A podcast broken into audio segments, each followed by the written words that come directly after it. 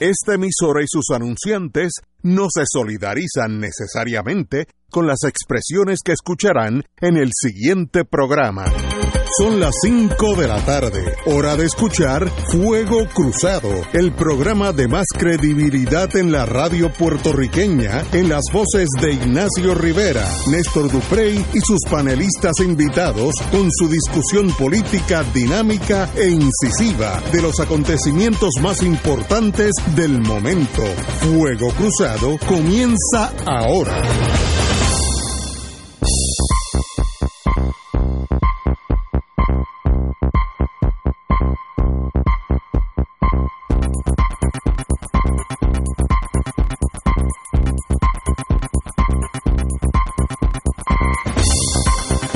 Tardes.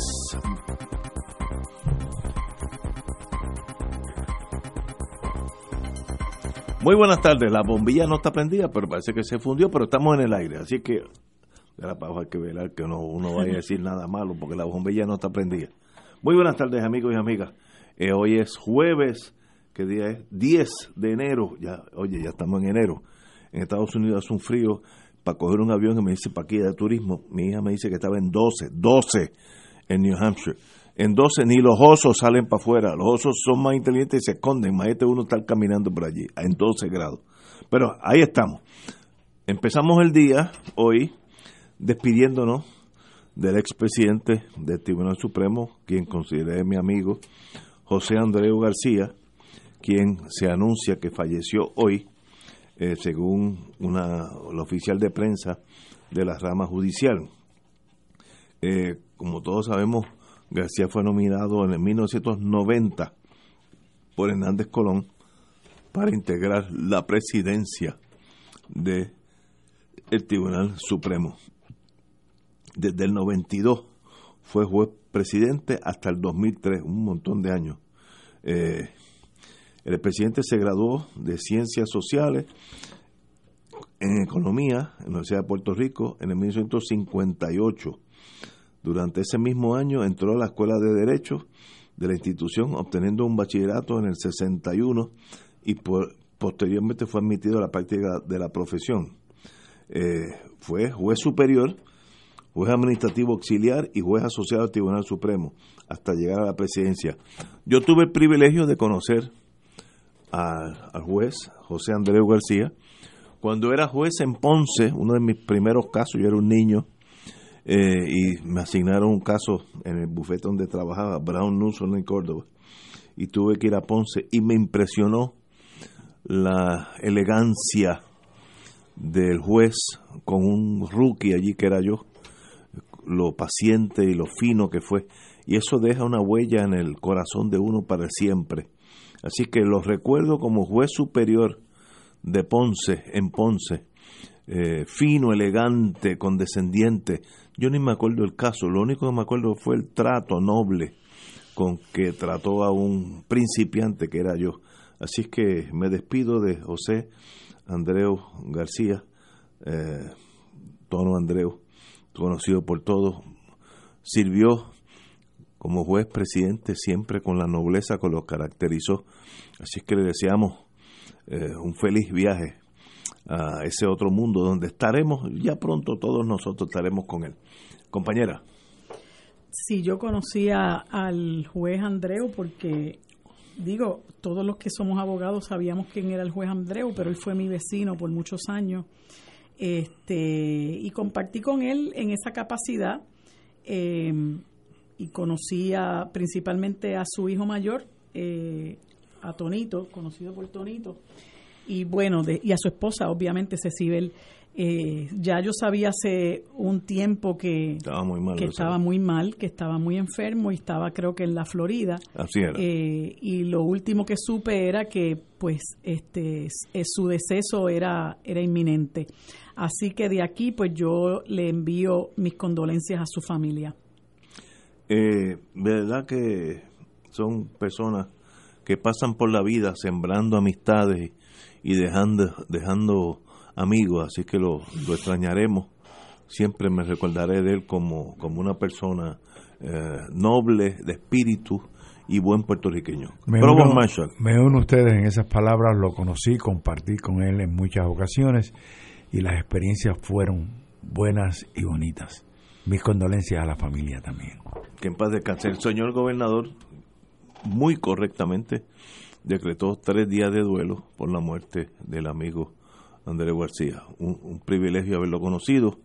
Y como dije, ya mismo nos reuniremos y haremos chistes. Tenía un buen humor, muy, muy buena persona. Bueno, continuemos con Fuego Cruzado, because the show must go on. Yo esta mañana me recordé algo que en el mundo militar se enseña mucho, y es cuando hay crisis, los hombres se crecen o se hacen nada. Y hoy yo oí al jefe del FBI, que no tengo el privilegio de conocerlo, lo voy a invitar a que venga a este programa. Lo vi, lo oí con Lenin en la mañana, Lenin, un reportero de primera línea, lo oí eh, cuestionándole al FBI eh, lo que está pasando en Puerto Rico. Y este señor, Douglas, Douglas Left, se creció ante el momento que vive la vida. Los políticos, por alguna razón, nunca quieren aceptar las malas noticias. Todo el mundo está bien, la economía está floreciente, no hay criminalidad y, la, el, presupuesto de Puerto Rico nunca puede haber estado mejor. Ese tipo de cosas, las carreteras están en una forma brillante, nunca han estado. Ese tipo de cosas trivial, es irrelevante. Y este señor dijo en la, en la, la oí en la radio con, con, con Lenin, aquellos que quieran oírle el programa, pues pueden ir a, a la estación de Lenin, Radio Isla, nuestro viejo alma mater, y oírlo. Él dijo que el FBI, no Puerto Rico, el FBI, que él, él, el FBI, habían fracasado en su gestión de atajar el narcotráfico en Puerto Rico y el crimen. Dijo que eso era un demérito, eso lo estoy añadiendo yo, a, su, a sus funciones federales, pero que era la realidad. Y digo esto porque eso choca con la trivialidad de los pequeños, de little ones, como diríamos allá en Wisconsin, donde tratan de, hablan por las noches con los publicistas, le dicen, mira, tú tienes que decir esto como si eso fuera la verdad. Este señor dijo, sí, hemos fracasado. Y lo importante no es esto, es que hay que ver qué vamos a hacer. Lo primero que dijo es que va a estar solicitando a, su headquarters, su jefatura central, más agentes en Puerto Rico y más presupuesto para entrar eh, con más vitalidad en Puerto Rico. Lo impresionante de mí, eso fue como a las siete y media, es admitir que su FBI, una agencia que le ha dedicado su vida, ha fracasado, requiere una persona grande en estos momentos. Era bien fácil decir, bueno, el presupuesto el año que viene, todas esas cosas que hacen los políticos aquí, no, no, el año que viene, o fue culpa del gobierno anterior, estas sandeces que aquí se dicen. Miren, la guerra contra el narcotráfico es un fracaso y importante, una vez que determina que es un fracaso, ¿Qué hacemos ahora? What do we do now? No me, no me dejes el veredicto de, de qué pasó, no, dime qué vamos a hacer. Y eso a veces es mucho más difícil de examinar el pasado. ¿Qué hacemos ahora? Este señor tiene mi más profundo respeto porque dijo, y yo lo oí, el FBI ha fracasado en la guerra contra el narcotráfico en Puerto Rico. Estoy seguro que eso le aplica a Estados Unidos, pero está hablando de aquí, de su agencia aquí. Muy bien por este señor, lo respeto por lo, ser, lo certero que fue con la verdad que todos conocemos. Así que no es que nos dijo nada que nos sorprendió, pero nos reafirma lo que sabemos. Compañera María de Guzmán. Mira, yo de lo que he escuchado de personas vinculadas con esta situación, tengo que reconocer que ese señor Leff es el único que ha aceptado el fracaso de las agencias de seguridad para manejar este terrible problema que nosotros estamos viviendo. Pero yo no lo voy a magnificar por eso. Este, yo creo que eh, particularmente los sectores progresistas de este país han venido denunciando por décadas que la criminalidad en este país, que, eh, que tiene como una de sus fuentes principales el narcotráfico se debe en gran medida a que aquí entran drogas y armas sin control. Nuestras fronteras están siendo custodiadas por el gobierno federal. Así que, habiendo este señor reconocido el fracaso, yo creo que es importante que más allá de que vengan ahora con estas cumbres y a discutir sandeces como la que recoge Noticel hoy en una reunión eh, sobre, en una noticia sobre una reunión que se llevó a cabo eh, con, con Rosemilia Rodríguez, el gobernador, Pesquera, etcétera.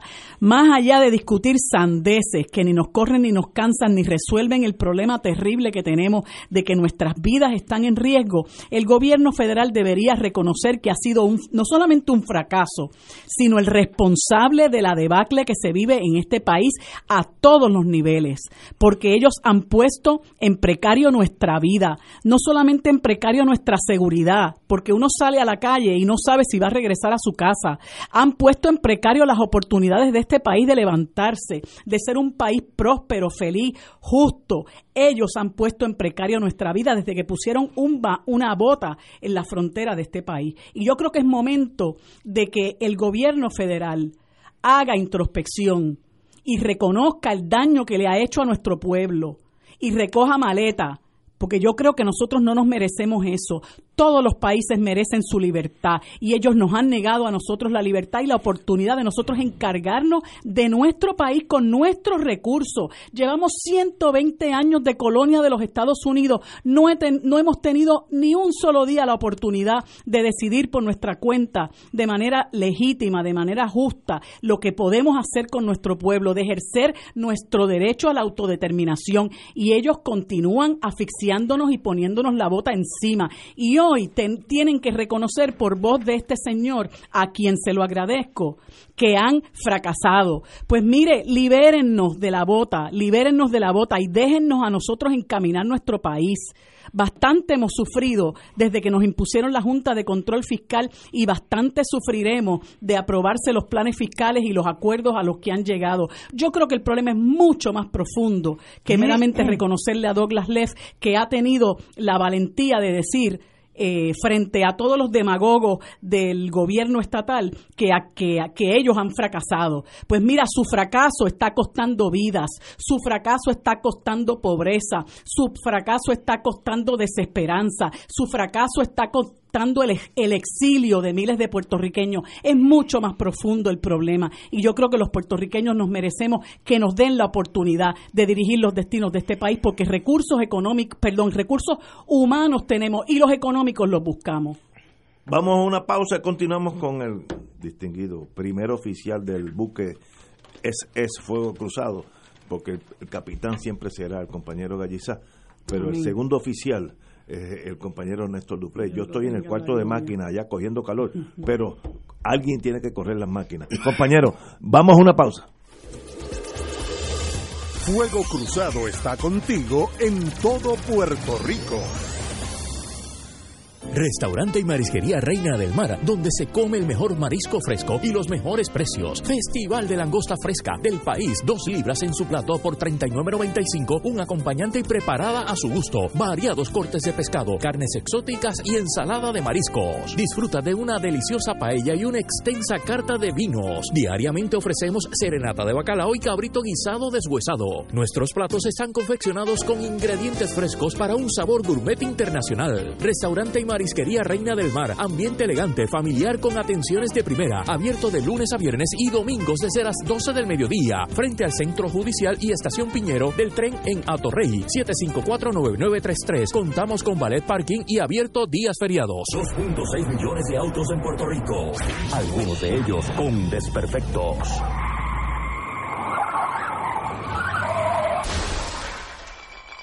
Autocontrol tu carro. Tu carro. Tu mundo. Lunes a viernes a las 11 de la mañana por Radio Paz 810 AM.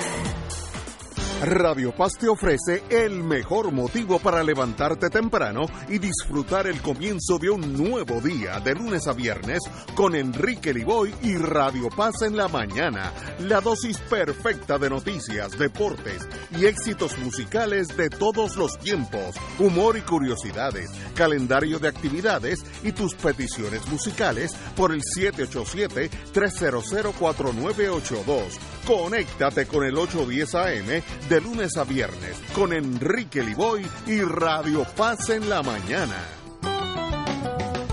Escucha los sábados a las 5 de la tarde para servirte un programa del Colegio de Profesionales del Trabajo Social de Puerto Rico con los temas de interés a la comunidad. Recuerda, los sábados a las 5 de la tarde para servirte por Radio Paz 810.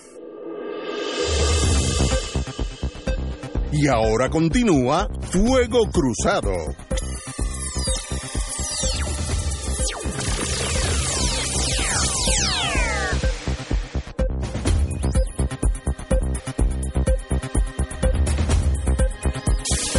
Regresamos, Boys and Girls con Fuego Cruzado, don Néstor Dupré.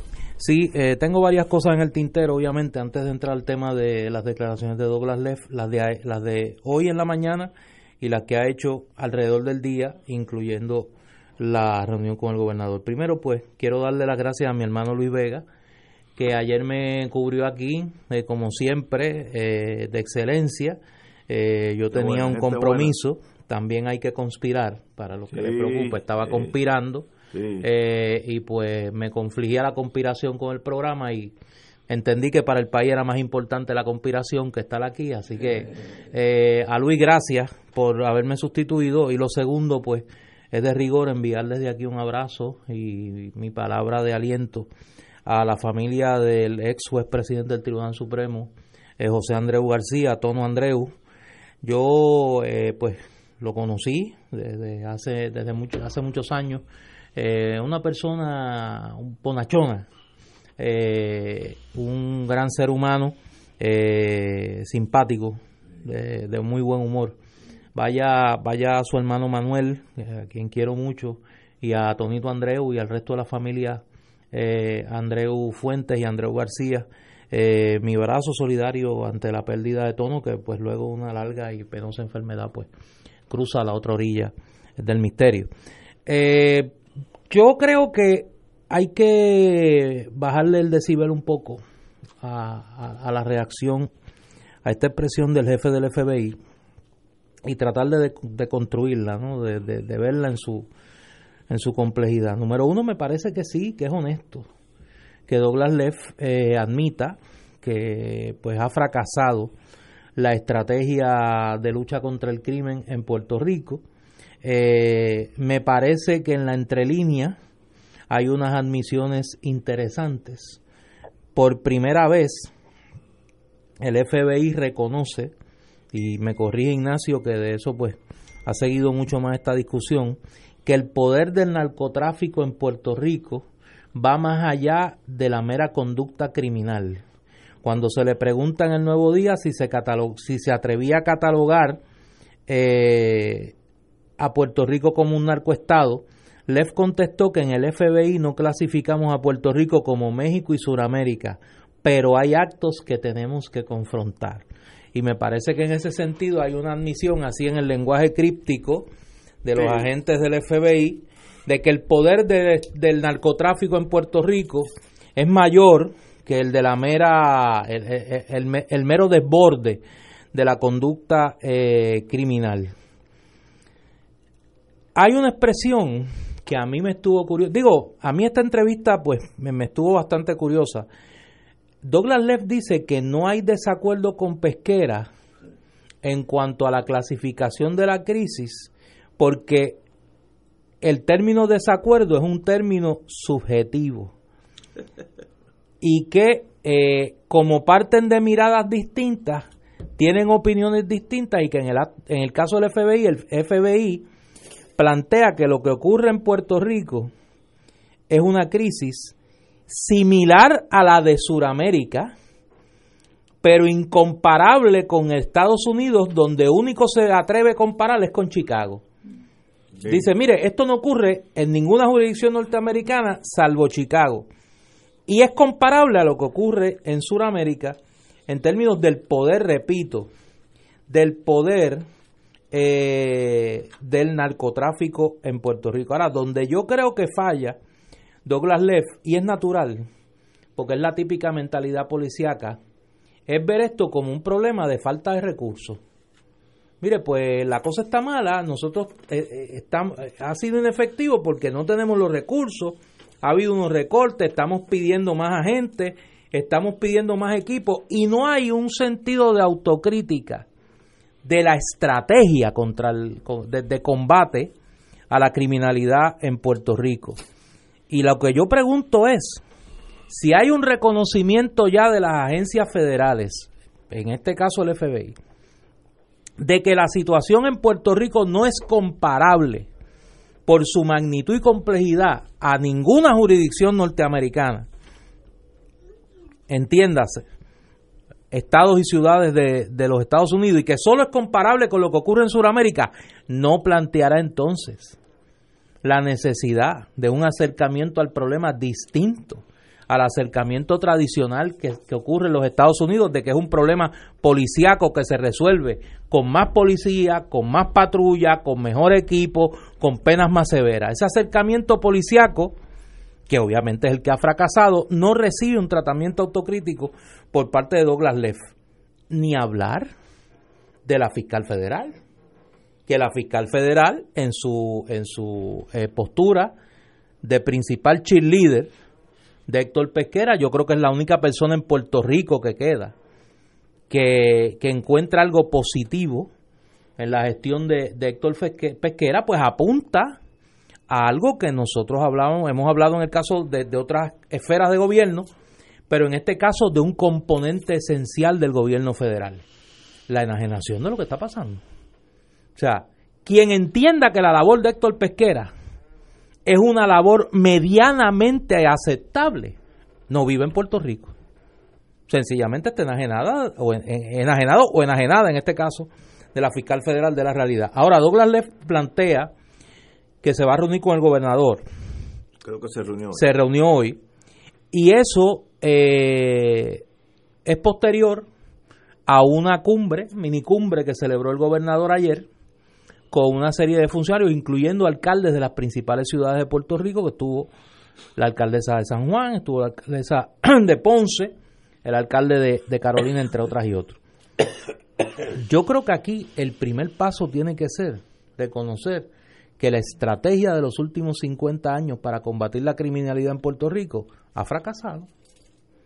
Ha fracasado. Y entonces, si eso fracasó, ¿cuál es el acercamiento diferente? Pues ayer comenzó la discusión con unas expresiones del ex gobernador Alejandro García Padilla. Eh, nunca es tarde si la dicha es buena. Y en ese sentido, pues yo creo que el reconocimiento de Alejandro de que su estrategia y la de los demás gobernadores para atender este asunto fracasó y que hay que mirar otros otras otros acercamientos que es el, el, acercamiento de la legalización el acercamiento de separar el asunto salubrista del adicto del combate a la industria del narcotráfico en todos sus componentes, no solo el componente de la primera línea de combate que es eh, el bichote y sus sicarios. ¿Quiénes financian el narcotráfico en Puerto Rico? ¿Quiénes desde el Estado sirven de mampara, como dirían allá en Cagua, a la industria del narcotráfico? El contubernio del poder político, el poder económico y la industria del narcotráfico. Me parece que igual que en las situaciones de Colombia, que igual que en las situaciones de Centroamérica, es esencial romperle el espinazo a esa industria del narcotráfico y a su apoyo político y económico para poder tener, desarrollar una estrategia desde el Estado, con la sociedad civil, con el gobierno federal y el gobierno de Puerto Rico para atender este problema en su doble dimensión. La dimensión salubrista del adicto y la dimensión del el desmantelamiento de la industria del narcotráfico en Puerto Rico. Yo quiero no, no discrepo del compañero Néstor, pero tengo que añadir otra versión. Nosotros en Puerto Rico le damos un poder a la Fiscalía Federal y al FBI. De paso, yo conozco el sistema. El FBI es mucho más poderoso que la Fiscalía Federal. Vamos a estar Sí. claros. No, yo estoy Eh, claro en eh, eso. En francés le dicen sûreté nacional, la seguridad del Estado, y es correcto. Ese es el, el escudo y la lanza de Estados Unidos, es el FBI, internamente. Pero el señor Leff, que yo lo felicité al principio porque decir que el FBI en su gestión ha fracasado en Puerto Rico, es mucho más difícil decir que todo está bien, que es el clásico político eh, garden variety eh, que, que conocemos hace 100 años. Decir, mire, no, no, hay que hacer otras cosas, pero lo que está pasando no está bien. Ahora, ¿qué discreción tiene él en torno a lo que hay que hacer? Muy poca. El jefe del FBI en Puerto Rico es lo que se llama en, en la agencia Station Chief, jefe de estación de, de una oficina de la CIA en el país que sea.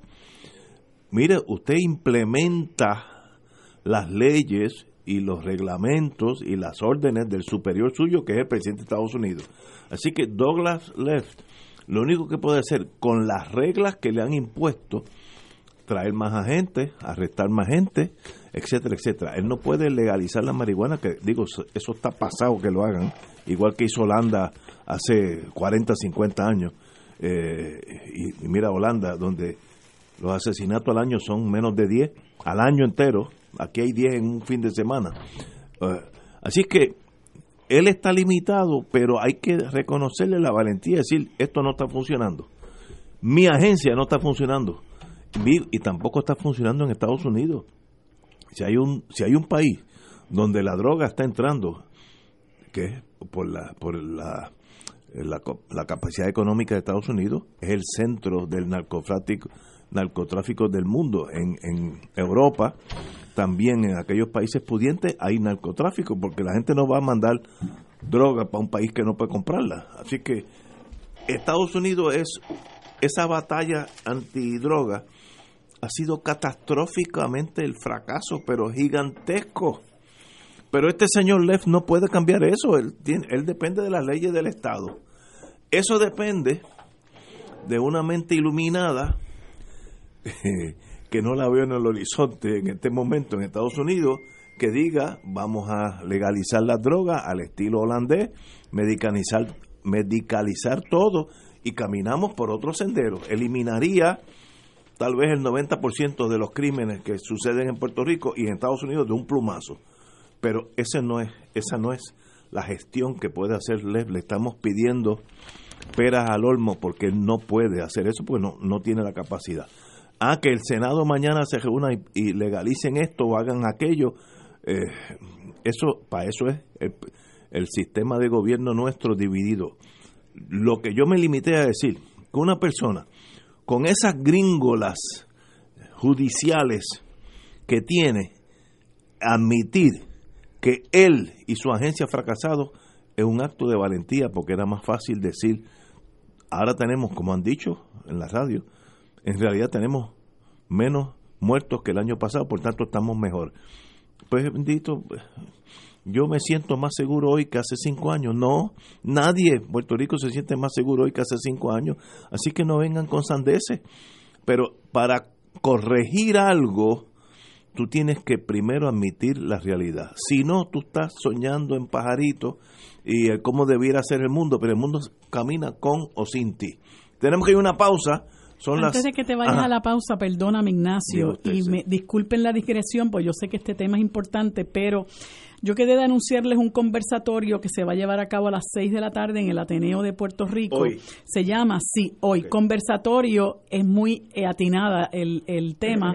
La mente del colonizado en Puerto Rico, desde la perspectiva histórica, psicopolítica, laboral y psicológica, con el moderador doctor José Madera, el psicólogo clínico doctor Emilio Meléndez Rivera, la psicóloga clínica doctora Glenda Mayola Licea, el psicólogo del trabajo doctor Ángel Comas y el profesor de historia y arqueólogo eh, profesor Ernie Javier Rivera Collazo en el Ateneo de Puerto Rico a las 6 de la tarde hoy jueves. Hoy, hoy mismo. Hoy a las seis, que en media hora empieza. Así que en el Ateneo de Puerto Rico. Señores, tenemos que ir a una pausa, amigos. Fuego Cruzado está contigo en todo Puerto Rico. La oficina médica del Dr. Ramón Luis López Acosta, especialista en medicina de familia, provee servicio a pacientes adultos y geriátricos de manera continua y comprensiva, servicio de medicina primaria preventiva y de medicina intrahospitalaria a nuestros pacientes, localizada en la calle Lloveras 650, edificio Centro Plaza, suite 207, Santurce, cerca del Hospital Pavía. Llámenos al 787 725 7888 725-7888 y haga una cita para evaluación. Aceptamos la mayoría de los seguros médicos Advantage y comerciales.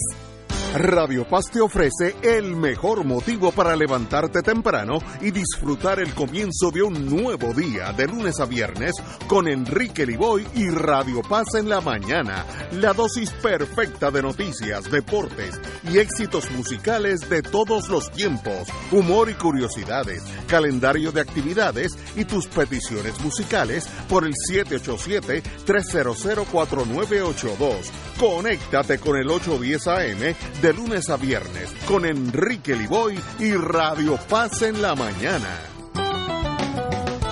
Escucha los sábados a las 5 de la tarde para servirte un programa del Colegio de Profesionales del Trabajo Social de Puerto Rico con los temas de interés a la comunidad. Recuerda, los sábados a las 5 de la tarde para servirte por Radio Paz 810. Buenos días familia. Es la casa a la que siempre puedes llegar sin invitación. A las 10 de la mañana, Judith Felicie es tu anfitriona para conversar sobre medicina, psiquiatría de niños y adolescentes, artes, derecho, valores y fe. Todos los días por Radio Paz 810 AM. Buenos días familia. Donde una conversación parece demasiado corta. Buenos días familia. De lunes a viernes por Radio Paz 810 AM. Cómprame un sistema solar y escúchame aquí en Radio Paz. Todos los viernes a las 4 y 30 de la tarde te espero para que me cuentes tus inquietudes acerca de placas solares con baterías. Comunícate conmigo, soy Luis Enrique al 787-536-7938 de Solar Store. Cómprame un sistema solar. Y ahora continúa Fuego Cruzado.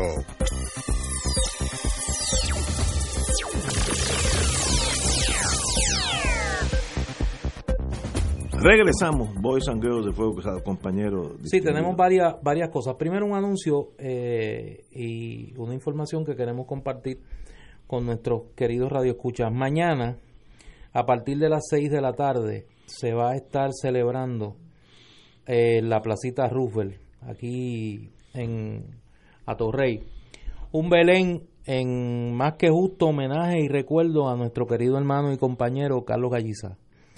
Eh, es un acto artístico, musical, lo que Carlos quería, que se le despidiese con música y que se le despidiese con alegría en Roosevelt, donde sus amigas, sus amigos, la gente que tanto compartió con él ahí en el pop y en todo este vecindario que tanto quiso y que tanto lo quiso a él, pues puedan eh, celebrar la vida de nuestro hermano eh, Carlos Galliza. Nosotros por razones eminentemente técnicas no vamos a poder transmitir de allí. Desgraciadamente. Desgraciadamente para nosotros, pero obviamente la exhortación a todas y todos es que asistan a la actividad y nosotros pues obviamente una vez concluya el programa nos vamos a estar integrando a la misma y estaremos continuamente eh, difundiendo la información sobre ella porque es primero lo que Carlos quería. Así quería Carlos que lo despidieran eh, y segundo, eh, que nosotros nos consta la gran cantidad de personas que, que quieren eh, con su presencia pues rendir el homenaje a la vida y, a, y, a, y, al don de gente de nuestro hermano Carlos Galliza. Así que la cita es mañana a las 6 de la tarde, a partir de las 6 de la tarde. Aquí al ladito. aquí al lado, en la placita, en la placita Roosevelt. Obviamente nosotros una vez culminemos Fuego Cruzado, pues vamos a estar allí. Y una noticia que acaba de llegar. Muy negativa. Muy negativa para el país. La Middle State Association, eh, la agencia, la institución acreditadora de eh, la Universidad de Puerto Rico, le acaba de notificar que tienen hasta el 25 de enero para demostrar que cumplen con los estándares de acreditación y que no se le debe retirar la acreditación a la Universidad de Puerto Rico y a sus 11 recintos. La razón, todo sí, completo. Sí. La razón es la falta de cumplimiento por los pasados dos años de presentar el plan de manejo de recursos y de mejoramiento institucional y el plan financiero de la universidad. Así que en una noticia que prácticamente es el anticipo de la posible pérdida de acreditación de la Universidad de Puerto Rico, se le da por la Middle State Association hasta el 25 de enero para demostrar causa por la que no se le deba retirar la acreditación a los 11 recintos del sistema UPR. La, la importancia extrema que eso tiene es que si tú no tienes acreditación por los Middle States, en el caso nuestro, porque eso está dividido por zonas en Estados Unidos, nadie puede tener una beca del gobierno federal para estar en esa institución. Nadie. Así que sería el colapso absoluto de la Universidad de Puerto Rico en sus, en sus 11 recintos. Así que es una cosa extremadamente seria y el gobernador debe tener, el, el gobernador y su gobierno debe tener esto como una prioridad pero por encima de todo porque es el colapso de la Universidad de Puerto Rico, cosas que hace 10 años hubiera pensado que esta noticia era imposible de estar hablando de ella, pero ahí está, a ley de dos semanas.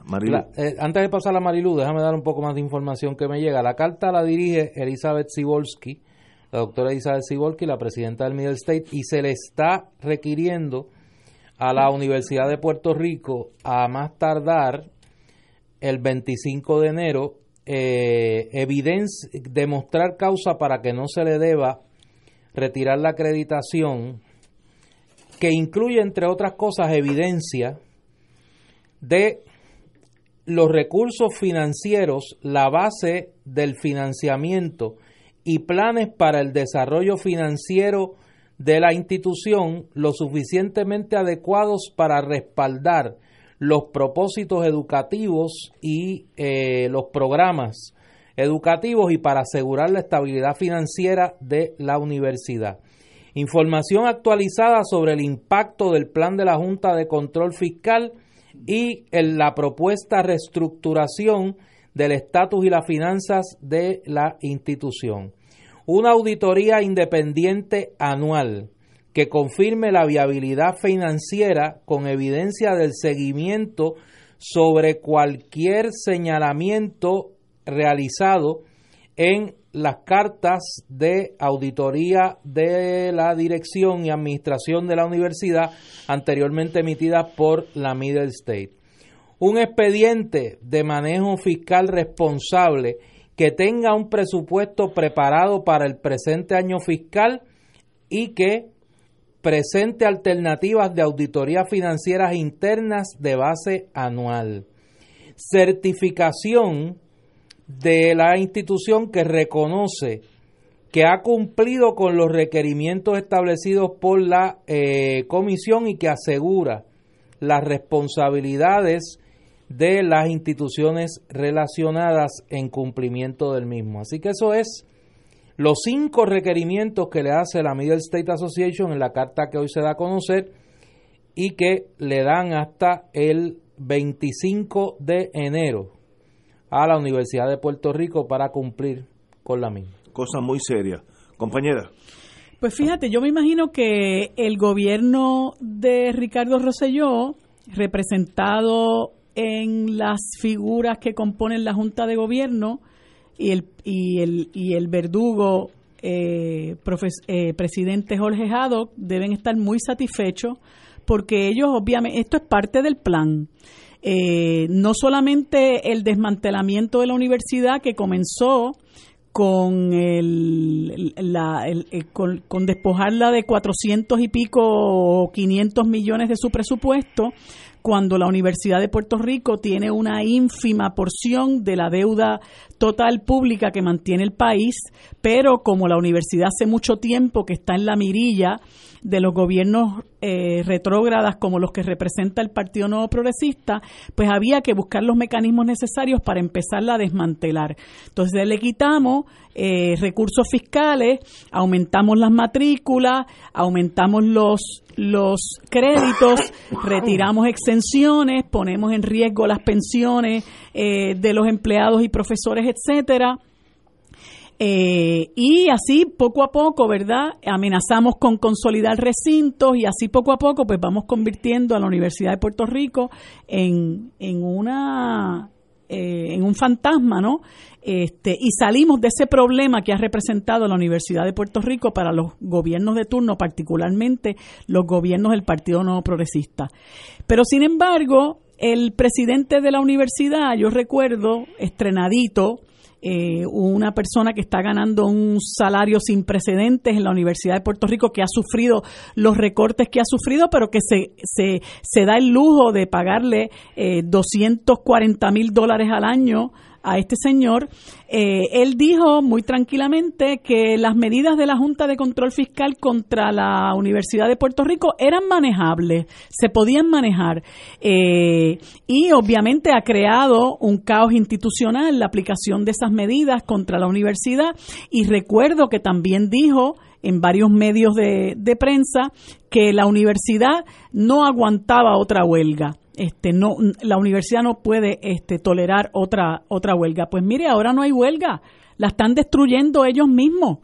No solamente con el hecho de que han mermado la capacidad de las personas sin recursos para acceder a nuestro principal centro de educación superior, sino que ahora también la acreditación está a punto de, de desvanecerse, de fumarse, de que nos despojen de la acreditación con todo lo que las consecuencias que eso tiene y eso no se lo podemos atribuir una huelga. Ahora mismo no hay huelga.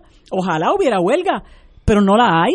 O sea, esto es responsabilidad de la administración de la Universidad de Puerto Rico, que han, eh, están actuando en contubernio con la Junta de Control Fiscal y el gobierno de Ricardo Rosselló para destruirla. La pregunta es, ¿qué se va a hacer? ¿Qué vamos a hacer los que, los que protegemos nuestra Universidad de Puerto Rico y particularmente los componentes de la Universidad de Puerto Rico, la comunidad universitaria. ¿Qué se va a hacer ante esta amenaza, verdad, contra contra eh, nuestra principal universidad. Yo creo que es sumamente serio y el país tiene que exigirle cuenta a estos verdugos que están eh, eh, ahora mismo al mando de la administración universitaria. Yo considero que el pueblo de Puerto Rico tiene que tomar una decisión. Hace unos días el doctor González Cancel dijo algo del sistema médico, pero que se aplica a todo. Con la realidad económica de Puerto Rico, ¿qué sistema médico podemos eh, afrontar, podemos ofrecer? Y yo creo que eso hay que hacerlo en el plan educativo, con la realidad económica de nuestra economía la Universidad de Puerto Rico debe tener 11 precintos, recintos, perdón, recintos en la policía. Debe tener ese gasto, debe tener esa burocracia. Yo sé lo bueno y lo malo. Primero, yo soy producto de la Facultad de Derecho, a mucho honor lo llevo. Me educaron de primera en línea, tanto así que cogí una reválida en Estados Unidos y la pasé sin haber estudiado con lo que había estudiado aquí. Así que me entrenaron muy bien. Así que no tengo queja alguna de, de mi mi universidad. Necesitamos 11 recintos. Sabemos todo que ya hay una mafia anquilosada de, profesores, de esos grupitos, que, que, eso, penetrar eso es como la muralla de Berlín, es bien difícil. Lo sé porque ha, habido profesores jóvenes que se han tenido que ir para otros lugares, universidades privadas, Estados Unidos, porque no, no pueden penetrar ese establishment de que lleva ahí 30, 40 años. Eso es lo que queremos con la, con la mm. estrechez económica. Ese es la Universidad de Puerto Rico como está. Es lo que debemos tener. Y, y me estoy copiando del análisis de González Cancel. con la estrechez económica de Puerto Rico, cuál es el sistema médico que podemos ofrecer. Con la estrechez de Puerto Rico económicamente, la Universidad de Puerto Rico, cuál es la que debemos ofrecer. Y ahí hay unos cambios radicales. El Puerto Rico de antaño, de las 936, donde literalmente sobraba el dinero, ya no existe. Y tú tienes que vivir con mucho menos. Santo Domingo tiene 11 recintos universitarios, 11 recintos universitarios. Santo Domingo es cuatro o cinco veces más grande que Puerto Rico. Señores, hay que vivir con la realidad. Ah, que ahí hay unas agendas políticas también. Pues mire, eso es lo chiquitito del sistema. El problema macro es la economía. No podemos vivir con 11 recintos. Eso no, no es viable. Ah, que es doloroso, va a haber discursos, lágrimas y todas esas cosas, los políticos van a llorar. pero sí, pero no podemos gastarla. Y entonces chocamos con esta realidad que viene un tercero que dice, ustedes no están ofreciéndole al estudiantado lo que nosotros requerimos, por tanto, le quito esta acreditación y la Universidad de Puerto Rico muere al otro día. Momentos difíciles requiere personas que se crezcan ante la adversidad, no que den discursos. Tenemos que ir a una pausa, amigos. Fuego Cruzado está contigo en todo Puerto Rico. Anímate, pues queremos invitarte a una experiencia única, a visitar la tierra donde nació, vivió, murió y resucitó nuestro Señor Jesús, que marcará, transformará y desatará un proceso de crecimiento espiritual. Anímate y ven a orar con las Sagradas Escrituras y a tener un encuentro personal con Jesucristo, pues no somos turistas, somos peregrinos. Podrás celebrar la Santa Misa en los santos lugares y el sacramento de la confesión. No te arrepentirás de ir, será del 29 de mayo al 9 de junio los precios que te ofrecemos son con las tres comidas diarias incluidas y pasaje aéreo con sus impuestos. Para más información llama a los teléfonos 787-929-4070 y 787-755-8670. Director espiritual y coordinador, Padre Danilo Martínez Duarte. Llama ya. Buenos días familia. Es la casa a la que siempre puedes llegar sin invitación. A las 10 de la mañana, Judith Felicie es tu anfitriona para conversar sobre medicina, psiquiatría de niños y adolescentes, artes, derecho, valores y fe. Todos los días por Radio Paz 810 AM. Buenos días familia. Donde una conversación parece demasiado corta. Buenos días familia. De lunes a viernes por Radio Paz 810 AM. Fanático del deporte la mejor información y el mejor análisis lo escuchas los sábados a las 2 de la tarde por Impacto Deportivo con Javier Sabat y el más completo elenco en deportes por Radio Paz 810 AM y en las redes sociales Facebook Impacto Deportivo Radio PR Twitter e Instagram Impacto underscore Deport juntos, impactando el deporte nacional. 2.6 millones de autos en Puerto Rico, algunos de ellos con desperfectos.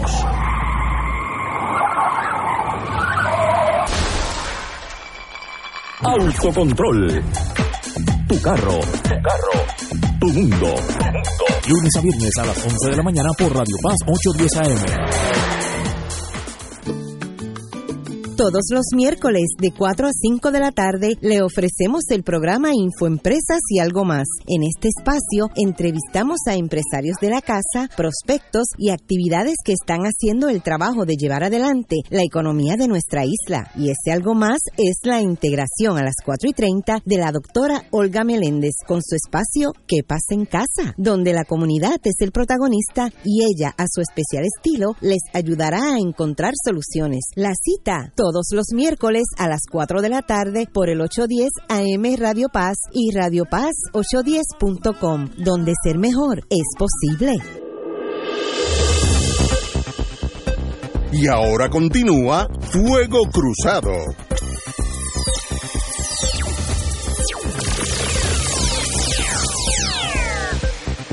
Regresamos, regresamos a Fuego Cruzado, amigos y amigas. Compañero don Néstor Dupré yo le debo mucho de lo que soy a la Universidad de Puerto Rico, el recinto de Río Piedra. Nosotros cuatro.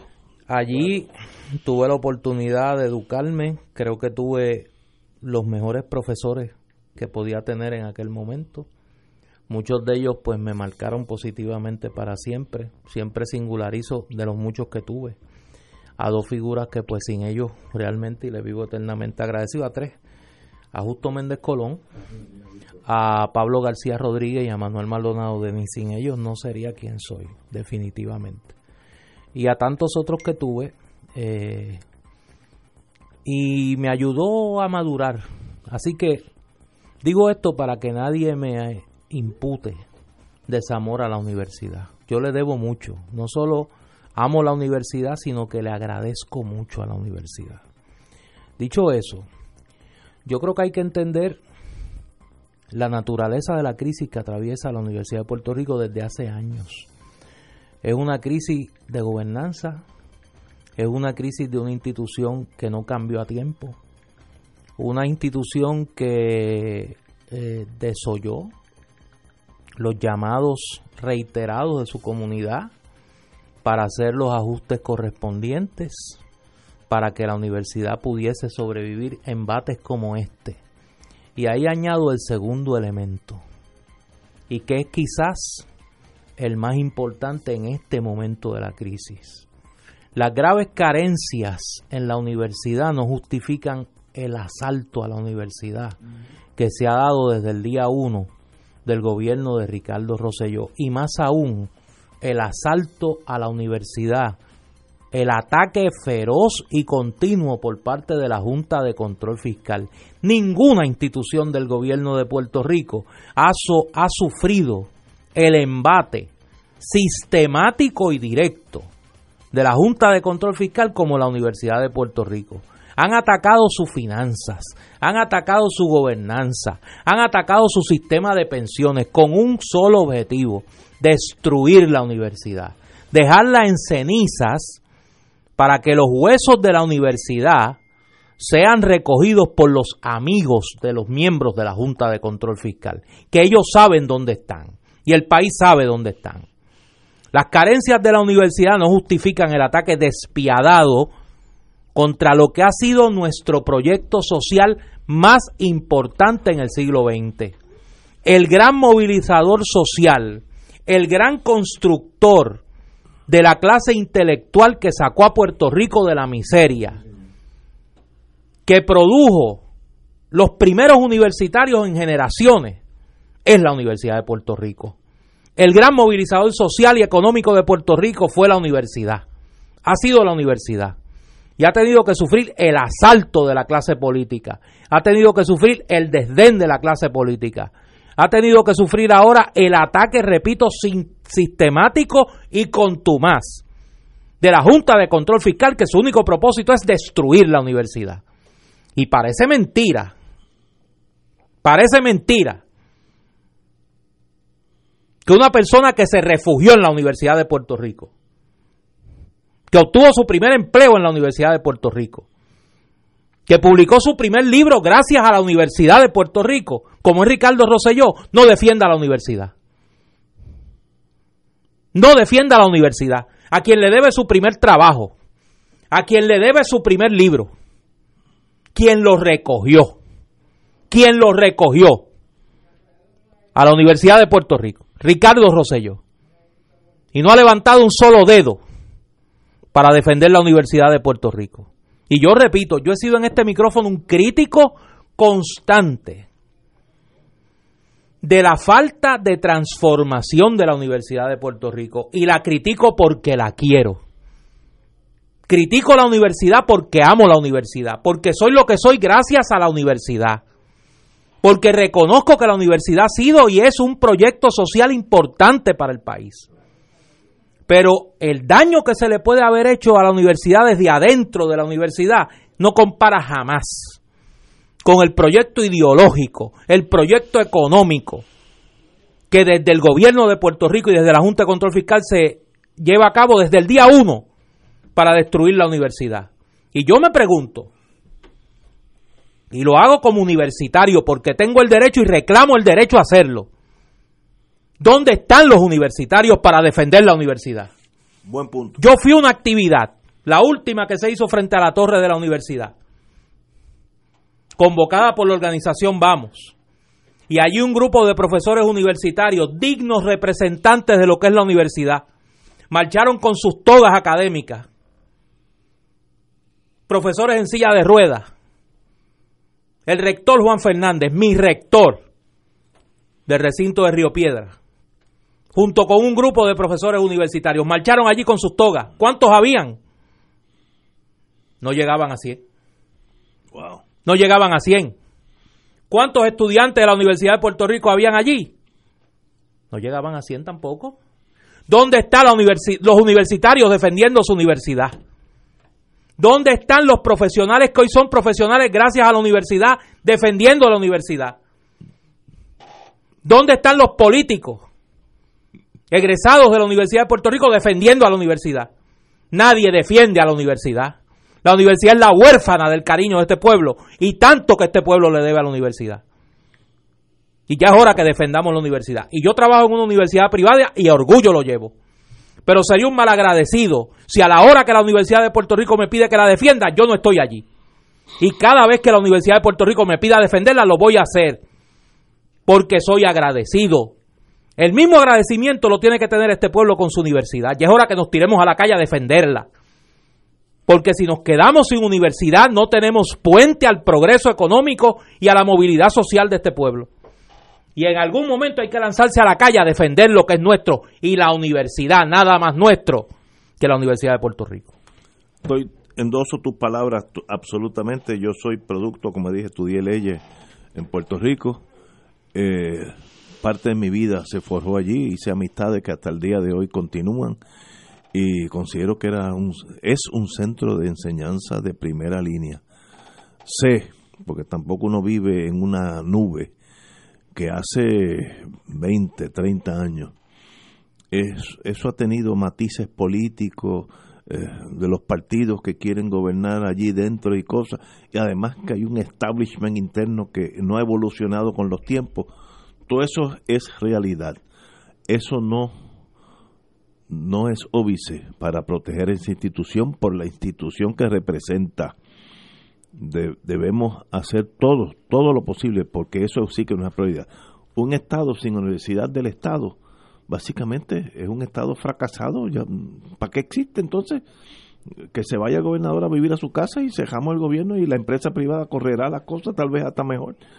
Eso así de serio estamos hablando. Tenemos que ir a una pausa, amigos, y regresamos with Crossfire. Fuego Cruzado está contigo en todo Puerto Rico.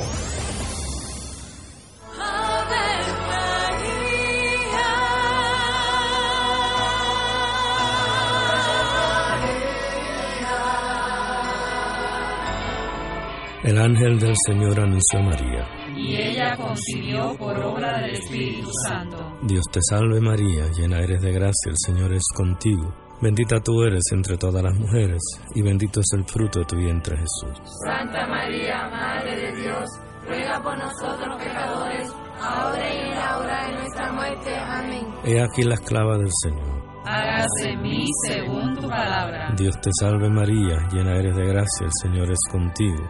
Bendita tú eres entre todas las mujeres y bendito es el fruto de tu vientre Jesús. Santa María, Madre de Dios, ruega por nosotros pecadores, ahora y en la hora de nuestra muerte. Amén. Y el Verbo se hizo carne. Y habitó entre nosotros. Dios te salve María, llena eres de gracia, el Señor es contigo. Bendita tú eres entre todas las mujeres, y bendito es el fruto de tu vientre Jesús. Santa María, Madre de Dios, ruega por nosotros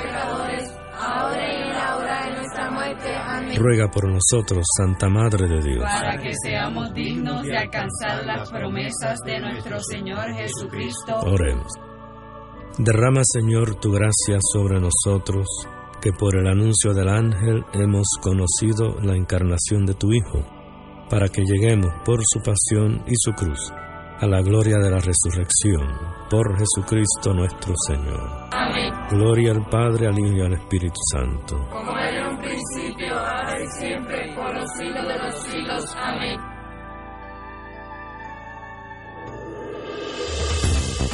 Aquí la llama se enciende cada tarde a las 5 porque escuchas Radio Paz 810 AM, WKBM San Juan y retransmite en diferido WOROFM Corozal San Juan, la Casa de Fuego Cruzado, el programa de más credibilidad en la radio puertorriqueña.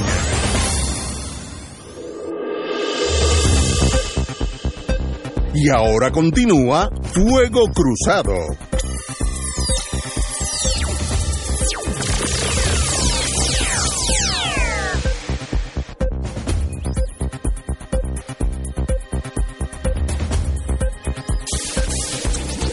Regresamos, Boys and Girls a Fuego Cruzado. Después de tanto tragedia que estamos analizando hoy en día, hay una noticia que es muy bonita.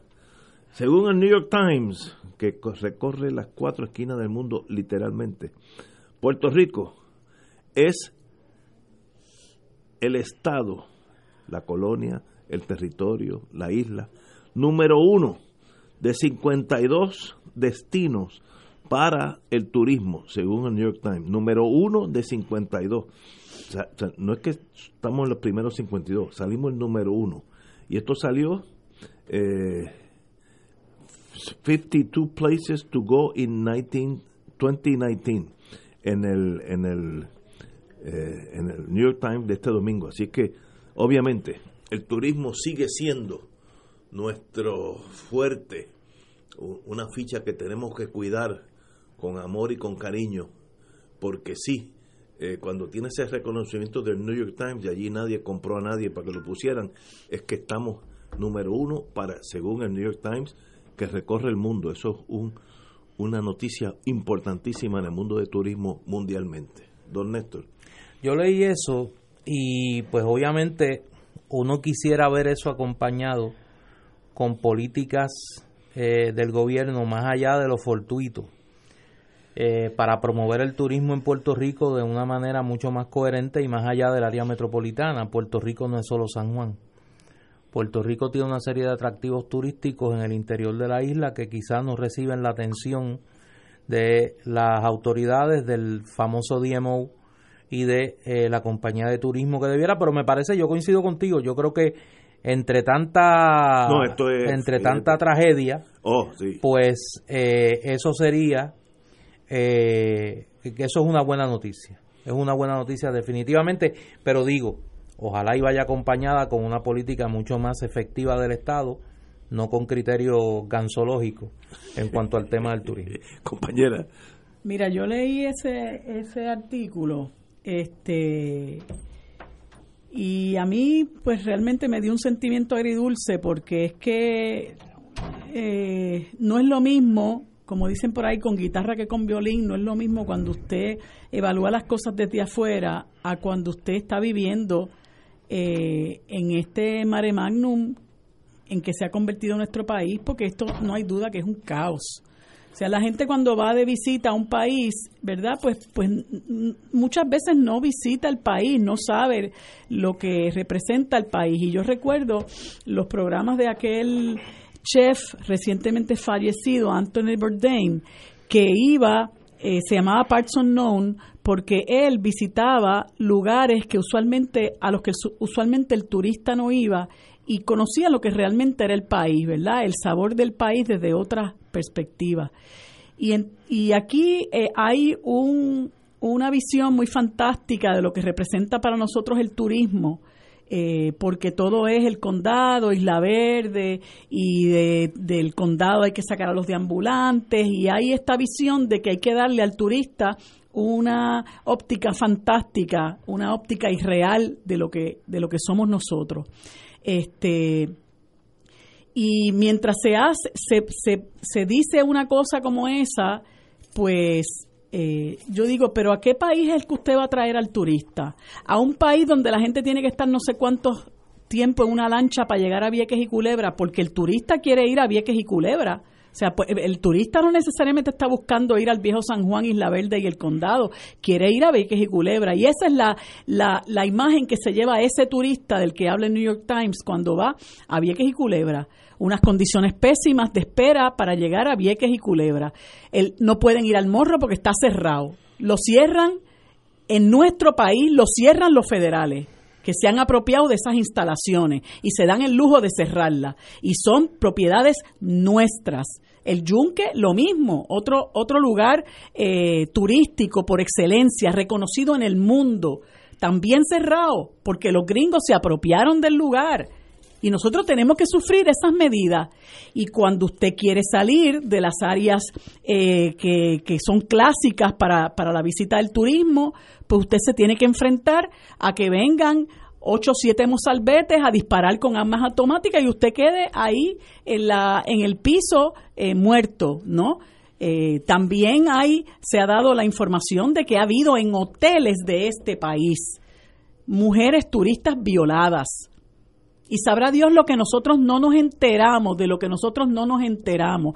Así que todo esto para mí es pura pintura y capota. porque para empezar, lo que se aporta eh, al Producto Interno Bruto del país por el turismo es muy poco, creo que creo que no llega al 5% y es también por la misma visión que se tiene de lo que es el turismo el turismo para el turista eh, contemporáneo es principalmente el turismo ecológico y de eso Puerto Rico tiene vastos recursos, ¿verdad? Pero entonces aquí se empeñan en romper, en demoler, en acabar con las áreas verdes. Allá en Playuela querían meter un, un hotel que es algo que el turismo ya no busca eh, y si usted se tira para, para determinados lugares buscando precisamente ese turismo ecológico, muchas veces pone en riesgo su vida porque ni siquiera eso nos pueden garantizar. Así que, eh, por un lado, está chévere, pero por otro lado, eh, ¿verdad? ¿Qué país es al que nosotros estamos invitando al turismo al que venga? Y yo leí muchos comentarios eh, de esa noticia y era impresionante la cantidad de gente que decía, no solamente personas de habla hispana, sino personas eh, de habla inglesa, que presumo que serían estadounidenses, breguen con el asunto del crimen, breguen con el asunto del crimen, breguen con el asunto del crimen. Eso nos mata el turismo. Así que no le den una visión fantasiosa a la gente, porque eh, lo que nos está pasando ahora mismo trasciende las fronteras de este país y nos está haciendo mucho daño. Pero la noticia está ahí, el New York Times dice que en este hemisferio, el primero de 52 lugares a visitar este año es Puerto Rico. Eso tenemos que cogerlo con los problemas que tenemos, purificarlo para que siga siendo el número uno, según el Times, porque lo mismo te ponen uno que el año que viene te, te pueden poner el número 60. Así es que muy buena noticia y eso pues es el trabajo de la gente que está en turismo, que son los que bregan con ese problema no es eh, de ahora. Yo vi la señora jefa de turismo hace unas dos semanas y habló muy bien y dijo, eso es el trabajo de muchos años de gente competente en turismo y eso es, la vida es así. No es que cambiaste el gobierno y el turismo de, momento apareció. Eso es mucho trabajo de muchos años, de mucha gente competente y el turismo es una industria extraordinariamente fuerte. Yo diría estoy exagerando tal vez, la mitad de los negocios en el Viejo San Juan depende del turismo. Se va el turismo, la mitad de los negocios cierran en el, en el Viejo San Juan porque cuando ayer llegaron como 17 mil turistas, no se podía ni caminar por las calles, extraordinario. Y, y ahora que tú saliste de Wisconsin con 7 bajo cero y llegas aquí, está en 85, Puerto Rico ofrece una cosa bella, que es la naturaleza, eh, tropical aún en invierno. Así que tenemos que continuar por esa ruta. Bueno, compañeros. Oye, hay una, una historia correlacionada con esa que la publica el periódico El Nuevo Día en su sección de economía, donde describe el perfil del turista, el perfil del turista en Puerto Rico. Y curiosamente, a mí me estuvo, me estuvo sorpresivo porque no es el perfil que uno pensaría. De acuerdo a la encuesta de viajeros que realizó la Junta de Planificación, revela lo siguiente. Para el 2017, el 91% de los turistas que llegaron a Puerto Rico provenían de Estados Unidos. De estos, un 39% vino a vacacionar los que más gastaron fueron los que se hospedaron en casa alquilada.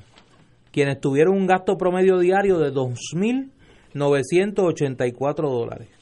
Y también fueron los que más tiempo pernoctaron en la isla, con una estadía promedio de 12 días. Además de los que vinieron a vacacionar, la encuesta recoge que el 28.6% de los visitantes vinieron a visitar amigos y familiares. Así que es, la familia extendida allá y acá. en términos eh, de género, la mayoría de los turistas son mujeres. Y la distribución en cuanto a edad es, el, el, el grupo mayor es de 45 a 54 años, un 21.9%. La mayoría de los eh, de los turistas pues son norteamericanos, el 47.2% de estos son de la costa este. A eso le sigue 38.5% de la, de la región sur y 12.9% de la región eh, oeste. De los de la costa eh, este, los que sur y este, los que más vienen son de Florida y de New York. Fíjate que eso eh, coincide con lo que ha sido la tendencia la tendencia tradicional desde la década del 50, o sea que el turismo el turismo que viene a Puerto Rico es el turismo de la costa este de Estados Unidos. Y mira la distancia.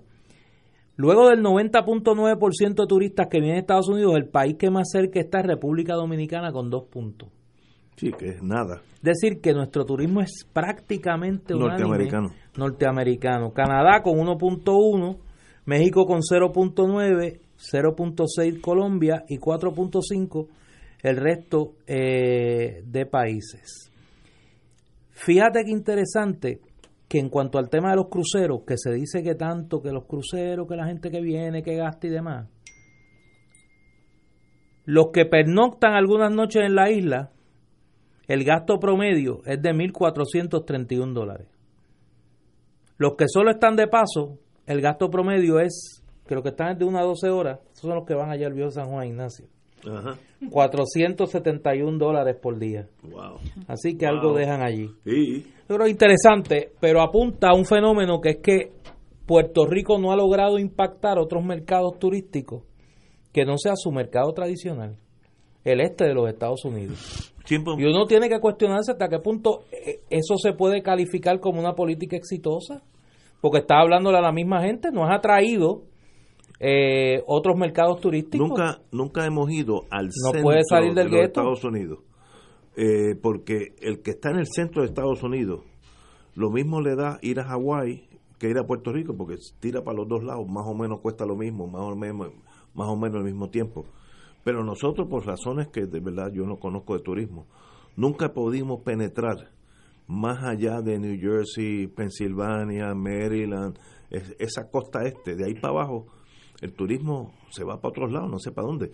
Los canadienses tienen la ventaja que por su, su ciudadanía, con el, mismo dinero, van a Cuba, a Santo Domingo, a Jamaica, etcétera, etcétera. Así que yo no culpo a los canadienses de no venir a Puerto Rico porque primero Puerto Rico es mucho más caro que si van a Jamaica o a Santo Domingo. Yo viví un tiempito en aquellos buenos años de la Guerra Fría en Canadá y, y los canadienses visitan el Caribe en igual proporción que los americanos, pero no vienen aquí porque primero les sale más caro y segundo tienen unas opciones. Eh, si tú eres canadiense, volar a Cuba es una aventura extraordinaria, ¿no? Un país eh, eh, diferente, igual de bonito que Puerto Rico en el sentido tropical, pero no hemos penetrado el Midwest. Yo creo que si yo fuera jefe de turismo, si fuera gobernador de Puerto Rico, mis órdenes serían, vamos a abrir oficinas por esos lugares porque el que está en Oklahoma, Arkansas, Mississippi, Alabama, le da lo mismo ir a México que a Puerto Rico, porque es la misma distancia. ¿Por qué no vienen? No sé. A eso hay que investigarlo. Tenemos que ir a una pausa y regresamos con una distinguida amiga y abogada de mucho prestigio en Puerto Rico, doña Wilma Reverón. Venimos. Fuego Cruzado está contigo en todo Puerto Rico. Yo decidí que todas las mañanas me voy a levantar bien temprano y salir a caminar con mis amigas del barrio. Vamos, en Humana creemos que hay mucho por vivir. Y ahora, con nuestro plan Medicare Platino Humana Gold Plus HMO DESNP, recibes 2.860 dólares anuales en beneficios que incluyen una reducción anual de 840 dólares de la prima de la parte B de Medicare y muchos beneficios más. Elige a Humana y llama a un representante autorizado de ventas al 1-800-201-5781. De nuevo, 1-800-201-5781. Todos los días de 8 a.m. a 8 p.m. Llámanos hoy y elige a Humana. Con salud le sumas a tu vida. Humana Medicare Advantage. Humana es una organización de cuidado coordinado con un contrato de Medicare Advantage y un contrato con el programa de Medicaid en Puerto Rico. La afiliación a este plan de Humana depende de la renovación del contrato. Actor pagado. Aplica a H4007 raya 018. Buenos días familia. Es la casa a la que siempre puedes llegar sin invitación. A las 10 de la mañana, Judith Felicie es tu anfitriona para conversar sobre medicina, psiquiatría de niños y adolescentes, artes, derecho, valores y fe. Todos los días por Radio Paz 810 AM. Buenos días familia. Donde una conversación parece demasiado corta. Buenos días familia. De lunes a viernes por Radio Paz 810 AM. 2.6 millones de autos en Puerto Rico, algunos de ellos con desperfectos.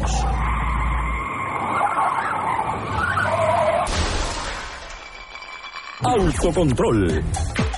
Tu carro. Tu carro. Tu mundo. Lunes a viernes a las 11 de la mañana por Radio Paz 810 AM.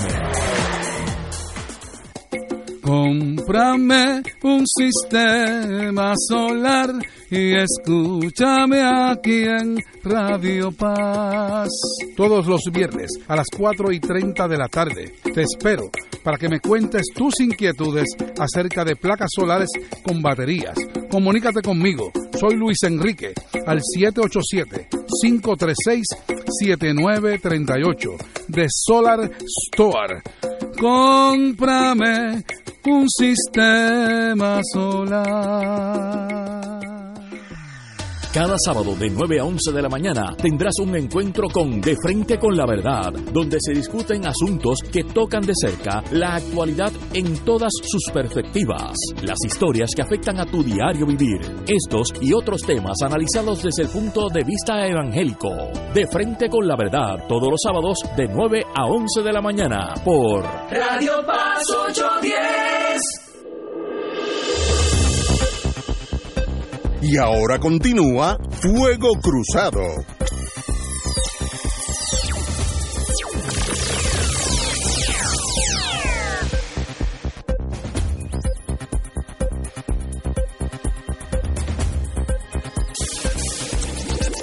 Amigos y amigas, tengo el privilegio de estar aquí con la licenciada Wilma Reverón, abogada de muchas batallas en muchos frentes. Bienvenida, Wilma. Muchas gracias, Ignacio, Néstor y Marilú. Por... ¿Qué te trae por, por aquí, por Fuego Cruzado, amiga? Bueno, pues como ustedes saben, eh, mañana se conmemora el 180 aniversario del natalicio de don Eugenio María de Hostos. Eh, y como todos los años, el Movimiento Independentista Nacional Hostosiano va a tener su actividad anual eh, en conmemoración de ese natalicio y también es una actividad donde el MIN hace una reflexión sobre su año de trabajo pasado y sus proyecciones al futuro. Eh, este año la actividad se le está dedicando a la lucha de la mujer, al movimiento feminista, a la lucha contra la violencia de género, ya que eso es uno de los temas eh, que verdaderamente merecen eh, todo la, toda la atención, todo el respaldo, todo el apoyo. Estamos en respaldo del reclamo del movimiento feminista para que se apruebe una orden ejecutiva declarando una emergencia nacional. Sabemos que ya hay 22 mujeres que murieron en el 2018 víctimas de violencia doméstica.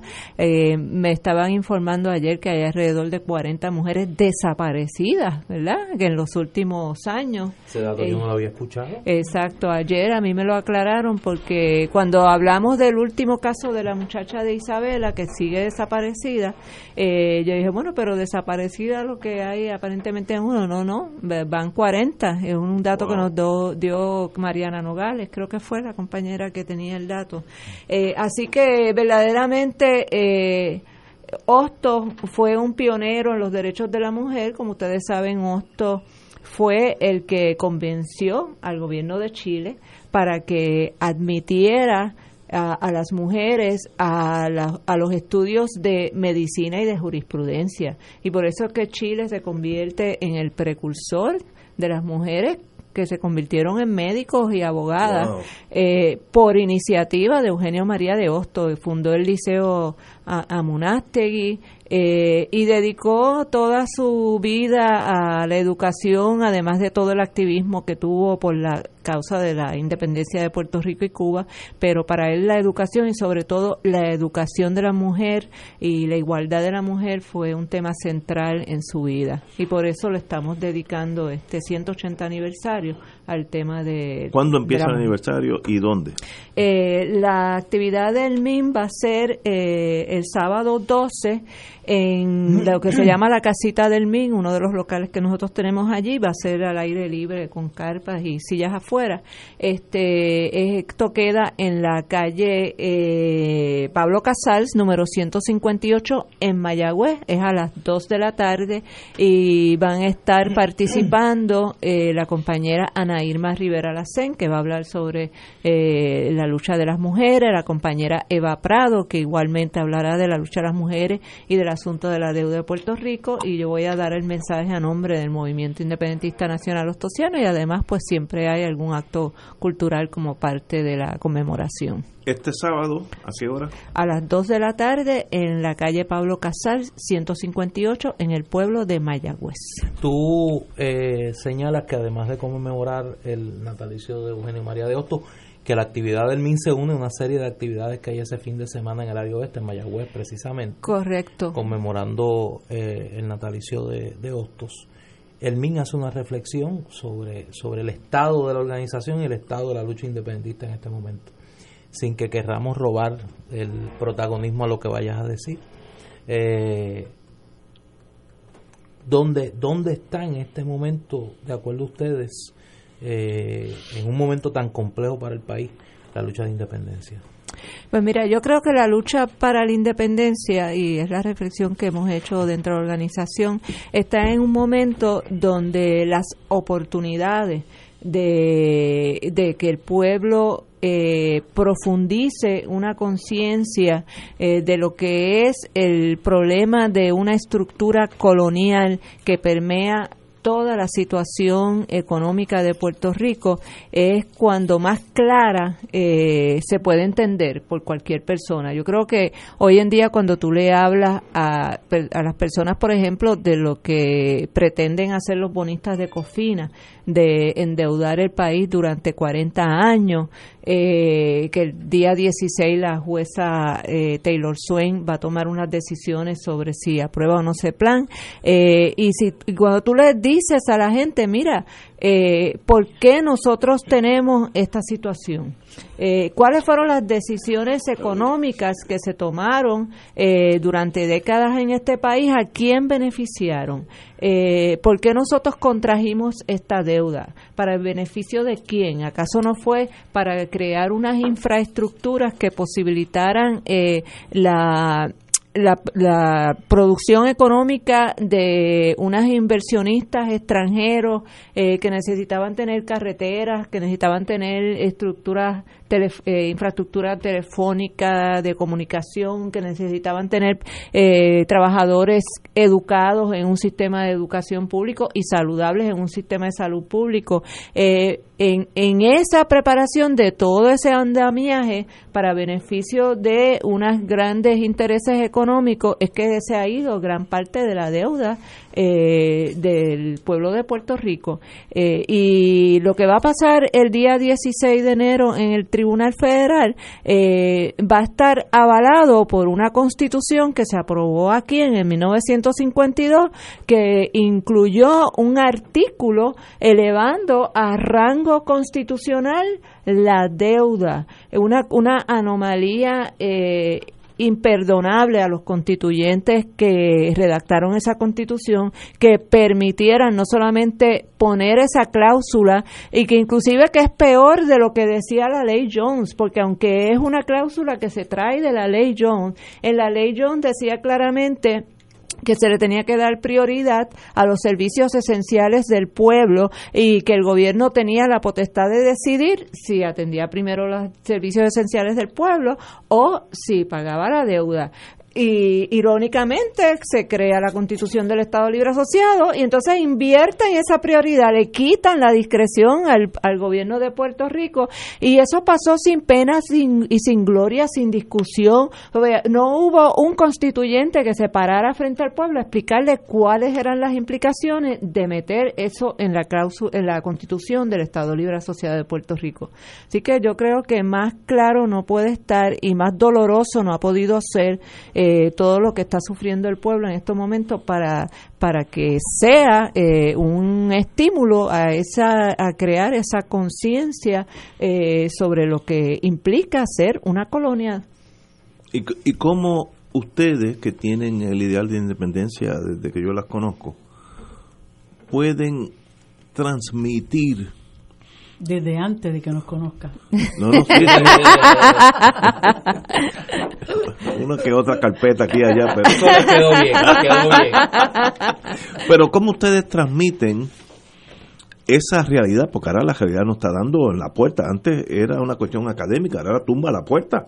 La realidad, la junta y toda esta cosa. Como me dijo a mí un doctor en Austin, Texas, coreano, que Puerto Rico tiene un provisional government. Y es verdad, tiene un gobierno provisional, como si alguien hubiera venido un platillo volador y es el gobierno por ahora. ¿Cómo ustedes le transmiten eso al pueblo de Puerto Rico para que se cobre conciencia de esa realidad? Si yo fuera el encargado de mercadeo digo, de, la, de la posición de ustedes, ¿qué órdenes ustedes me darían a mí para, para que eso cambie? Si no, seguimos caminando por, por, por el horizonte de, de la inocencia, no sé. Es- ese, compañera. es, ese es el gran reto que enfrenta el movimiento independentista, transmitir eh, esa información de una manera clara, sencilla eh, y que le llegue al pueblo. Tenemos que eh, enfrentarnos pues a lo que es la, la, el difícil acceso a los medios masivos de comunicación, ¿verdad? Eh, todos sabemos que en la radio las voces independentistas han ido disminuyéndose en muchos de los paneles de discusión política ya ni simple y sencillamente no existe un tercer panelista independentista. Eh, y nosotros entendemos y es lo que les- los marching orders como diría Ignacio que se le está dando a los compañeros del MIN es que tienen que incrementar su activismo en- a nivel de las bases comunitarias. Eh, nosotros pues estamos involucrados en, en todas las luchas comunitarias prácticamente de este país en la eh, lucha contra la ceniza en Peñuela en la preservación de los recursos naturales como es la defensa de la playa de Isla Verde contra los intentos de Mario de apoderarse del bosque playa del pueblo. Eh, y en y ese en ese proceso de compartir esas luchas comunitarias donde no todo el mundo que entra a esas luchas son independentistas la mayor parte ni lo son. Pero sí te pueden entender cuando tú les explicas este mira esta decisión de de entregarle este bosque playa a, a Mario responde a los intereses de una compañía que se llama Marriott eh, que logra irse por encima de, eh, de la defensa del pueblo de ese bosque playa que debe estar disponible para el pueblo y no para unos eh, sectores privilegiados en particular. Eh, y asimismo, pues los cierres de las escuelas. Eh, eso es una decisión que nos están imponiendo porque quieren utilizar el dinero que debería estarse invirtiendo en educación. ¿A quién se lo quieren dar? Pues a los bonistas. Este, ¿Y quiénes son los bonistas? Pues son estas, estos buitres de, de Wall Street multibillonarios que para ellos no les no les implica ningún daño que se cierre una escuela porque ellos tienen todo el dinero del mundo para mandar a sus hijos a, a estudiar a Suiza si quieren, ¿verdad? Eh, pero nuestro pueblo humilde, nuestro pueblo trabajador, eh, que con mucho sacrificio manda a los hijos a la escuela, pues tiene que entender que la razón por la cual le están cerrando la escuela de su hijo es porque quieren utilizar ese dinero que debería estar destinada a esa escuela para pagarle a unos bonistas en Wall Street. Y, y ese es el trabajo de, de hormiga, ¿verdad? Que tenemos que estar haciendo día a día. Eh, incesantemente porque no aquí no hay pausas posibles. Hemos pasado por lo del huracán que nos que nos eh, dio muy duros a, todos y ahí nos mm. discriminaron políticamente. no, el huracán no le preguntó a nadie si era independentista, estadista o popular. Este, y recuperarnos de eso, el, el que el pueblo se haya apoderado de esos procesos de, de recuperación y reconstrucción, porque aquí nadie puede negar que si este país está meridianamente bien, es porque el pueblo se tiró a la calle a, recoger escombros, a, inclusive hasta hasta puentes. Hubo gente que hizo en algunos pueblos del país. mucha acción comunitaria. Y por lo tanto, eso le da un sentido de, de, comprensión a la gente de que, mira, yo puedo, yo no tengo que estar dependiendo de que venga este ningún político ni ninguna agencia federal o del gobierno de Puerto Rico eh, ayudarme eh, todo el tiempo, porque yo sí puedo apoderarme y, y construir y, y tomar decisiones eh, por mí mismo. Y, eso es un proceso de crecimiento y de profundización de la conciencia, definitivamente. No ha llegado quizá, Wilma, y, con esto antes de ir a la pausa, no ha llegado quizá el momento de, como en la década de los 60, plantearse una reflexión del independentismo para lo que en aquel momento se llamó la nueva lucha. Un, un, un tratar de reinventar el movimiento independentista de cara al ya en la segunda década del siglo XXI. Definitivamente eh, los independentistas eh, tenemos que hacer unas reflexiones y unas autocríticas, ¿verdad? Eh, desde el lenguaje que utilizamos para comunicarnos con el pueblo, este, desde las consignas que utilizamos. Y lo digo porque me, me, está curioso y aprovecho que están ustedes dos aquí, Marilú y tú, porque me parece que ustedes son parte de un experimento político interesante que es el Junta de Mujeres. A mí me parece que no se le ha reconocido en la conversación político-mediática la, la importancia que tiene esa iniciativa de, de una convergencia con hechos de primero mujeres y segundo que representan eh, eso que yo llamo aquí el, el, amplio arco de la oposición al, movimiento estadista en Puerto Rico ¿no? Eh, y me parece que un poco eso eh, con, con propósito y por casualidad también, eh, se ha convertido en un espacio novel y quizá el principio de, de, una nueva manera ¿no? de ver esa lucha amplia por, por la descolonización del país. Bueno, tú sabes, Néstor, que desde los, desde los tiempos de la Nación en Marcha, eh, la organización que ahora es el MIN, pero que en aquella época era el Congreso Nacional Ostosiano, la política de alianzas, que, que es obra y autoría principal intelectual de, ese gran maestro nuestro que fue Juan Maribras, ¿verdad? Que siempre entendió que el movimiento independentista solo no iba a ser la independencia, que el movimiento independentista tiene que tirar puentes, eh, estrechar eh, alianzas con otros sectores más allá del independentismo. Yo lo, yo lo describo como círculos concéntricos. Eh, hay un primer circulito que estamos, pues, los independentistas socialistas de siempre, ¿verdad? Pero alrededor de ese círculo hay otro círculo un poco más grande que están los independentistas que no necesariamente son socialistas y entonces hay otro círculo más grande que ya entran entonces los libre asociacionistas, este, soberanistas, autonomistas y, y mi, mi meta en la vida es que el MIN y el movimiento independentista empuje esos círculos, los agrande, eh, eh, conforme alianzas y que podamos en algún momento tener un gran movimiento de pueblo amplio eh, donde participen todos esos sectores que nos ayuden a mover a Puerto Rico hacia una verdadera descolonización. Obviamente mi objetivo es la independencia, igual que el de Marilú, ¿verdad? Este, pero hay que andar los pasos, eh, hay que cruzar los puentes y hay que eh, tirar eh, esas, esas coordenadas que nos permitan ampliar eh, y salirnos del, del pequeño gueto independentista. No podemos seguir siendo, aspirando a ser, seguir siendo minoría. Nosotros tenemos que tener una aspiración de ser mayoría y de poder participar en el apoderamiento del pueblo, de su proceso y de su gobierno compañera, un privilegio tenerte aquí. Wilma Riverón, licenciada. Mucha suerte y mañana. porque madre tiene. y un gran tío también, Oscar Collazo. no, pues, Que el collazo viene del, del patriota Oscar. Claro. wow, no sabía eso. Eh, Wilma, un privilegio tenerte aquí. Gracias, Wilma, por estar aquí. Ok, gracias a Buena suerte mañana. Tenemos que una pausa, amiga. Fuego Cruzado está contigo en todo Puerto Rico.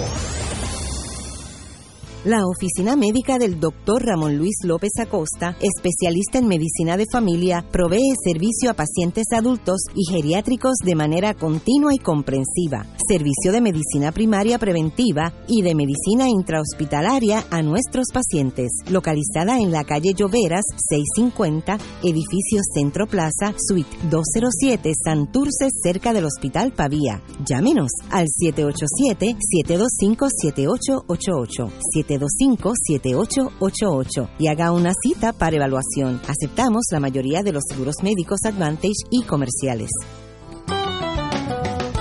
Escucha los sábados a las 5 de la tarde para servirte un programa del Colegio de Profesionales del Trabajo Social de Puerto Rico con los temas de interés a la comunidad. Recuerda, los sábados a las 5 de la tarde para servirte por Radio Paz 810 de martes a viernes de 9 a 10 de la mañana. No te pierdas tu programa favorito de todo un poco por Radio Paz 810 AM, internet www.radiopaz810.com, TuneIn Radio, Radio Paz 810 AM, salud, motivación, finanzas, cultura, farándula y mucho más con su anfitrión Manolo Almeida Pérez. ¡Estamos vivos! ¿Sabías que existen cooperativas de trabajo, agrícola, vivienda, transporte, supermercados, farmacias, comunales, juveniles, entre otras? Para conocer más acerca de los beneficios y servicios del cooperativismo, sintoniza el programa radial de la Liga de Cooperativas de Puerto Rico, Cooperativismo por Puerto Rico, todos los martes a las 4 de la tarde por aquí por Radio Paz 810 AM. Y ahora continúa Fuego Cruzado.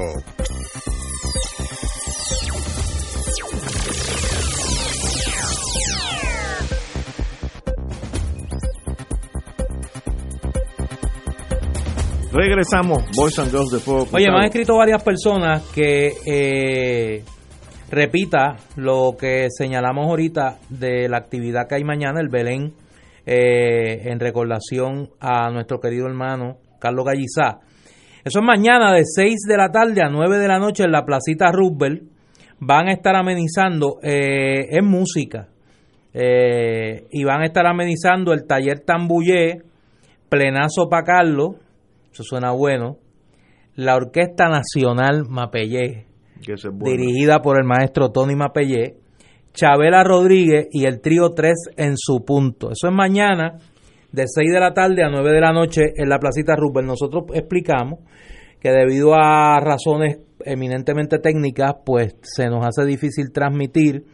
Eh, y eh, obviamente nosotros, Ignacio y yo, después de las 7, cuando salgamos de aquí, pues vamos para allá. Pero nuestra exhortación es que mañana le perdonamos que no escuchen Fuego Cruzado. Mañana están excusados. Pueden oír la primera hora. Pueden oír la primera hora, pero están excusados, como dirían allá en, el mundo donde yo estuve tanto tiempo, que del que gracias a Dios ya salí, están excusados para todos los fines legales de, eh, de escuchar la segunda hora de Fuego Cruzado mañana y asistir todas y todos mañana a la Placita Roosevelt a eh, despedir, eh, como él quería, a nuestro hermano Carlos Gallizá con un Belén de buena música, con sus amigos de la placita, con los amigos del pop, con el corillo que va a estar allí, que va a ser un corillo grande de toda la gente que quiso tanto eh, y mucho a, nuestro hermano Carlos Galliza. Oye, llega una noticia aquí. No me des noticias más. No, no, si es que aquí no hay, aquí no hay espacio para la alegría. No hay, tregua, no hay tregua. La Oficina de Ética Gubernamental no continuará con la investigación en contra del ex director ejecutivo de la Compañía de Turismo de Puerto Rico, José Izquierdo II, quien fue removido de su puesto tras protagonizar un alegado incidente de hostigamiento sexual en contra sus empleadas en la agencia. La decisión fue tomada luego de que la víctima en el caso decidiera no continuar el proceso. Cita, eh, citan de Jennifer Rodríguez Ayala, la portavoz de la Oficina de Ética Gubernamental. La víctima en este caso por el momento ha decidido no continuar con el proceso, por lo tanto los abogados han tomado la decisión que corresponde en derecho de someter un, un desestimiento sin perjuicio. Esto quiere decir que si la víctima quiere continuar con el proceso en un futuro, puede hacerlo. Eh, yo me quedo sin palabras. Yo me quedo sin palabras porque eh, yo no sé hasta dónde va a llegar la impunidad en este país. Y la impunidad de la forma más descarada, porque lo que ocurrió con la presidenta del FEI, después de dos años de estar esperando que la Oficina de Ética Gubernamental actuara, eh, fue realmente escandaloso. O sea, tener una persona que es el subdirector de esa oficina, porque la directora, la licenciada Rosario, se había eh, inhibido de participar en el caso, tener a esa persona, eh, como decimos nosotros los abogados, remando remando contra la corriente, contra la corriente para sostener después que esa oficina no tenía jurisdicción, fue una cosa que realmente eh, abochornó a mucha gente y desmoralizó a muchos otros porque es que realmente ya es algo que se sale de, se sale de lo común y no hay pudor realmente para tomar estas decisiones. Yo no conozco este caso, así que no voy a hablar de él pero los rumores, yo, yo que estoy allí en Avión San Juan y, turismo está allí, los rumores que este joven tuvo muchos problemas de hostigamiento, esos son los rumores a nivel de almorzar en un sitio y uno o hablar con amigos que están allí, que trabajan en turismo, dice que era problemático en ese sentido. Bueno, ahí lo dejo, los rumores, si encuentran que no hay causa, pues no hay causa, es el sistema así. ¿Se hizo justicia o no? Eso es otro cantar. Si se, si se hizo justicia, muy bien. Si hubo un empastelamiento, muy mal. La bola caerá donde, donde deba caer. Eh, buenas noticias. Sí federal a la nueva reforma, el plan vital, lo que era la tarjeta de, de salud. Eh, sencillamente dos meses después del inicio del plan vital, que es el nuevo concepto de servicios gratuitos al pueblo de Puerto Rico, médicos, el gobierno, federal finalmente dio su aprobación a la nueva reforma de salud. Con la aprobación federal, el gobierno local recibirá fondos retroactivos a primero de noviembre. Esos son miles de decenas de millones de pesos. Cuando comenzó el plan de salud del gobierno nuevo, que eso fue primero de noviembre. Así lo informó la señora Ávila, directora ejecutiva de ACES. Eso son buenas noticias. Si no hubiera pasado eso, el gobierno de Puerto Rico hubiera tenido que financiar con fondos propios toda la operación de estos servicios médicos para lo cual Puerto Rico no tiene la más mínima posibilidad de poderlo sufragar. Así que en ese sentido tenemos un respiro del gobierno federal en torno a la salud del plan vital la, vieja tarjeta de salud del gobierno de Puerto Rico. Mira, Ignacio, te voy a contar algo que te debe interesar. La excomisionada de la policía, Michelle Hernández, amiga de Fuego Cruzado, llama líder tóxico a Héctor Pesquera y dijo, tal cual ocurre en el ejército de los Estados Unidos, tenía que haber sido despedido desde las primeras 48 horas de su mandato. Las acciones del señor Pesquera, de la forma en que se expresa en el ejército, nosotros le llamamos a eso liderazgo tóxico. Y un líder tóxico en el ejército es removido en las primeras 48 horas de su desempeño. Añadió que bajo ese tipo de liderazgo peligra la moral y el desempeño del personal que está bajo la sombrilla que dirige Pesquera. Así que añádela a la lista interminable de personas que claman por el despido fulminante de este señor. Yo no sé si el gobierno lo va a despedir o no ahora. Yo me muevo mucho en el mundo policiaco. Néstor conoce a algunos de mis amigos. Sí, señor. Y la relación entre la policía, digo, el agente, el que corre, el que arresta, el que lleva a gente a la cárcel, y el superjefe pesquera es bien negativa. Eso me consta porque yo, si me lo han dicho lo contrario, lo digo aquí también, yo no tengo vela en ese entierro. Así que hay algo ahí que no encaja. Pero si el gobernador fue electo por nosotros y él nosotros somos mucha gente. nosotros, el colectivo Puerto Rico, eligió al gobernador. El gobernador tiene derecho a tener a Pesquera o a Drácula, no sé, el que él decida. Ahora, si las cosas no van bien, él es el que paga. A fin de cuentas, el capitán de la, de la nave es el que se lleva. El responsable es el gobernador, porque Puerto Rico no eligió a Héctor Pesquera, eligió a Ricardo Rosselló. Pero si él, si, si Ricardo Rosselló escoja Pesquera y dice que esto es lo mejor desde que se inventaron el papel toalla, pues, pues tendremos que vivir con él hasta el 20 o, o más, no sé. Esa es la importancia del voto. Cuando usted va a una urna y vota, Usted no, no, es de ahí, salir de ahí, sin una fiestecita. Elige los cuatro años de su vida. Eh, gente que va a reír los cuatro años de su vida. Es un mal nombramiento, es un buen nombramiento. Lo que yo he oído dentro de la policía es muy poca comunicación, de muy, muy poca amistad. Lo que, lo, que le, lo que le sobraba a Toledo, que podía relacionarse con el policía, hablar, este, hacer chistes, este no, no, no puede, sencillamente, he cannot do it. Vamos a una pausa. Fuego Cruzado está contigo en todo Puerto Rico. Fanático del deporte, la mejor información y el mejor análisis lo escuchas los sábados a las 2 de la tarde por Impacto Deportivo con Javier Sabat y el más completo elenco en deportes por Radio Paz 810 AM y en las redes sociales Facebook Impacto Deportivo, Radio PR, Twitter e Instagram. Impacto underscore Deport. Juntos, impactando el deporte nacional.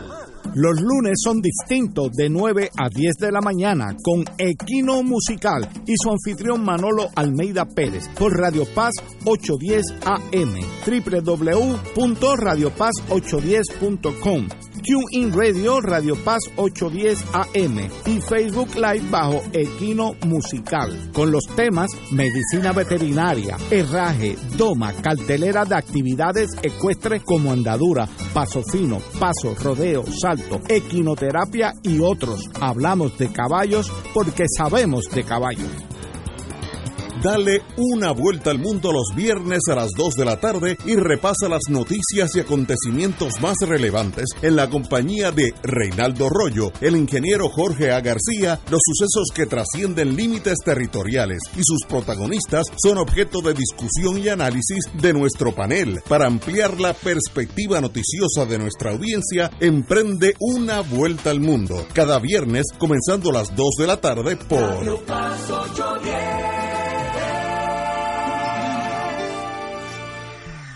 Cada sábado de 9 a 11 de la mañana tendrás un encuentro con De Frente con la Verdad, donde se discuten asuntos que tocan de cerca la actualidad en todas sus perspectivas, las historias que afectan a tu diario vivir, estos y otros temas analizados desde el punto de vista evangélico.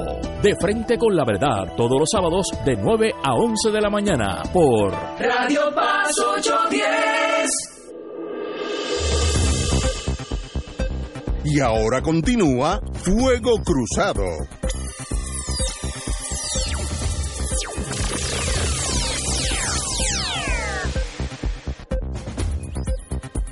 Back in the US of A, compañero. Para terminar la noche, una noticia que sabemos que a partir de que mañana va a dar mucho de qué hablar. Reporta la cadena NBC y varias cadenas norteamericanas que el presidente Donald Trump ha sido eh, informado esta tarde de un plan que utilizaría al cuerpo de ingenieros del ejército de los Estados Unidos y una porción del presupuesto de 13.9 billones de dólares de ese cuerpo de ingenieros para financiar la construcción de las 315 millas de el muro que eh, separaría la frontera de los Estados Unidos y de México, de acuerdo a tres oficiales norteamericanos familiarizados con la discusión. Ahora es que viene lo bueno. El dinero había sido separado para financiar proyectos a través de todos los Estados Unidos, incluyendo las zonas afectadas por el huracán María en Puerto Rico durante el año fiscal 2020 pero los cheques no han sido emitidos todavía. Estoy leyendo la noticia de la cadena NBC y bajo una declaración de emergencia, el presidente podría tomar el dinero de estos proyectos de construcción civil y usarlos para construir el muro, dijeron eh, oficiales familiarizados con esta reunión y dos fuentes congresionales a la cadena NBC. El plan sería implementado si Trump declara una emergencia nacional eh, para así poder construir el muro y podría utilizar más dinero y, y construir más millas que lo que originalmente le había pedido a la, la administración al Congreso. El presidente había solicitado 5.7 billones para un muro de una eh, longitud de 234 millas y aquí estaríamos hablando de 13.9 billones para construir un muro de 315 millas.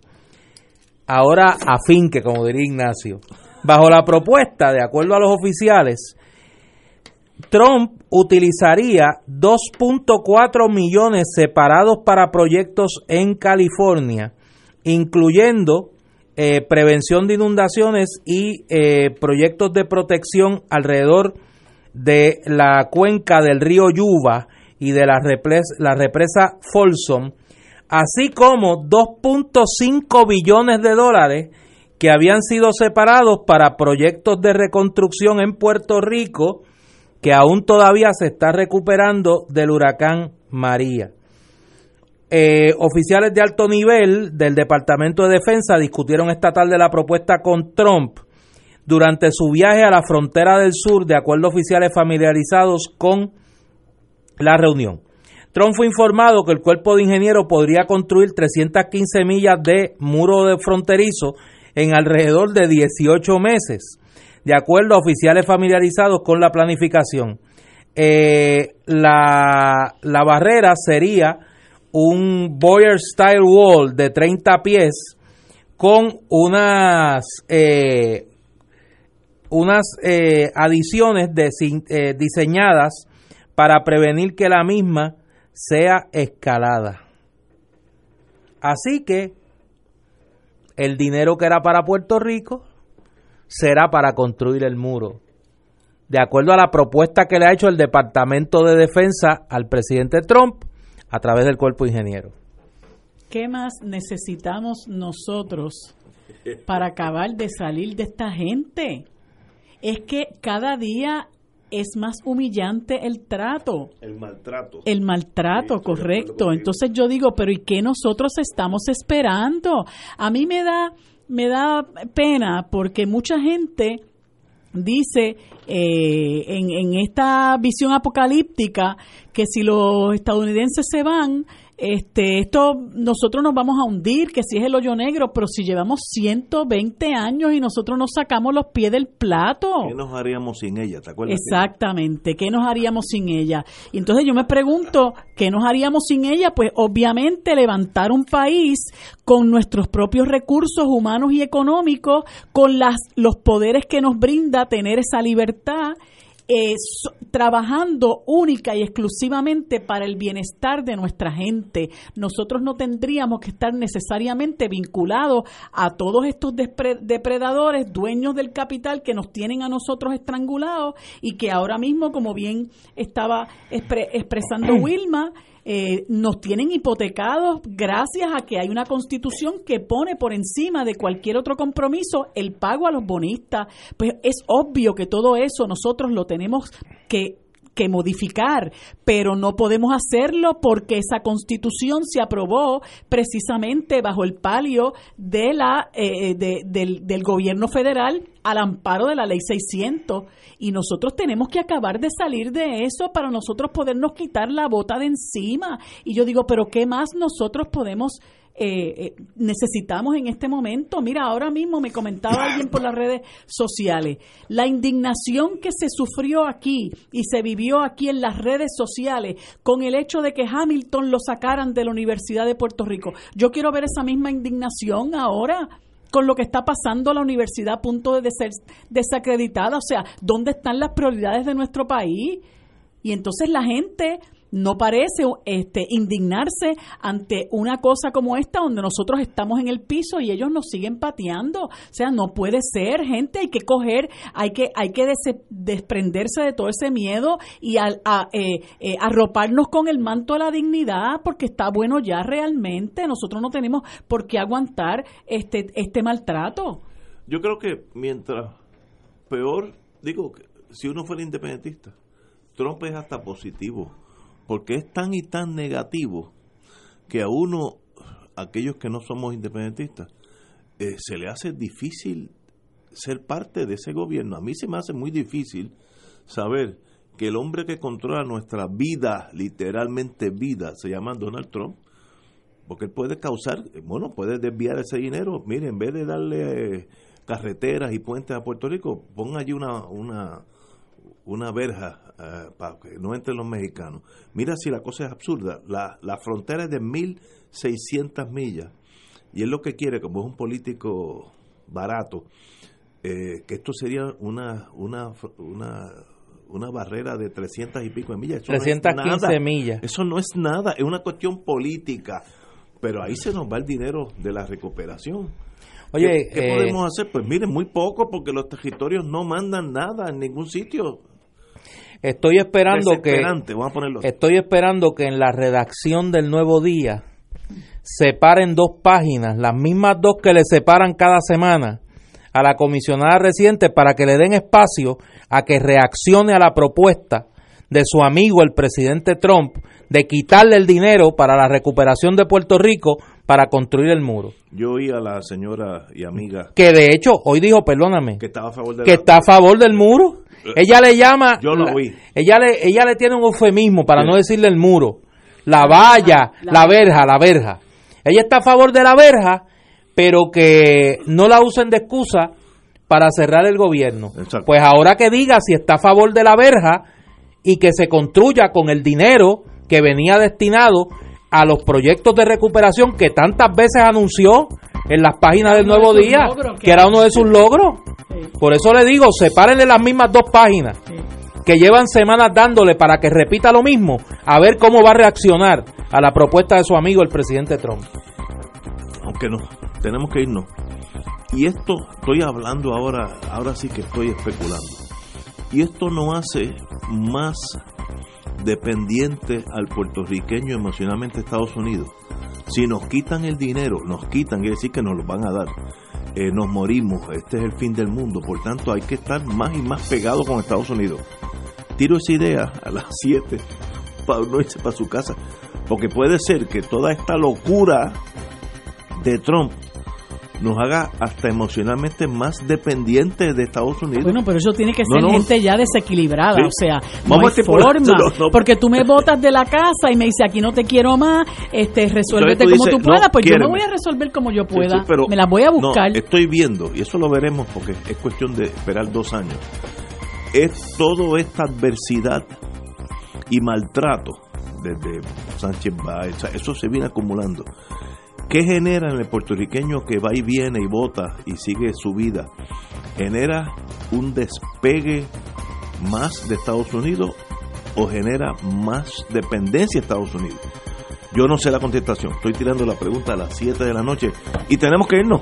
Yo lo único que añado a eso es que la puerta está abierta. Ah, bueno. Y cada vez nos las abren más. Estoy de eso. ¿Qué vamos a hacer con la puerta abierta? Pues ya ahora que crucemos ese umbral. El problema no es Estados Unidos, el problema es Puerto Rico. Por eso. Porque Estados Unidos abrió la puerta ya, y quitó el marco. O sea, ¿De no qué otra forma nos los van a decir? Sí, es que aquí la gente sigue 54. sigue soñando con pájaros preñados. Hay que quitarse el miedo de encima, señores. No, no podemos tener miedo a tener libertad. Tenemos que tener confianza en nosotros mismos y vamos a echar para adelante. Pero ¿cómo usted va a seguir cogiendo bofetadas? No es posible. Aquí hace falta desprendernos del miedo y arroparnos con la dignidad. Y vamos para adelante si lo hemos podido hacer.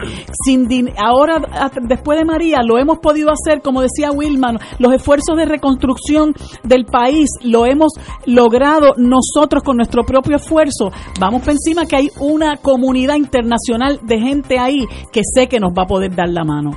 Señores, ya veremos en el 2020 cómo esa bola pica, para qué lado. Hasta mañana, amigos.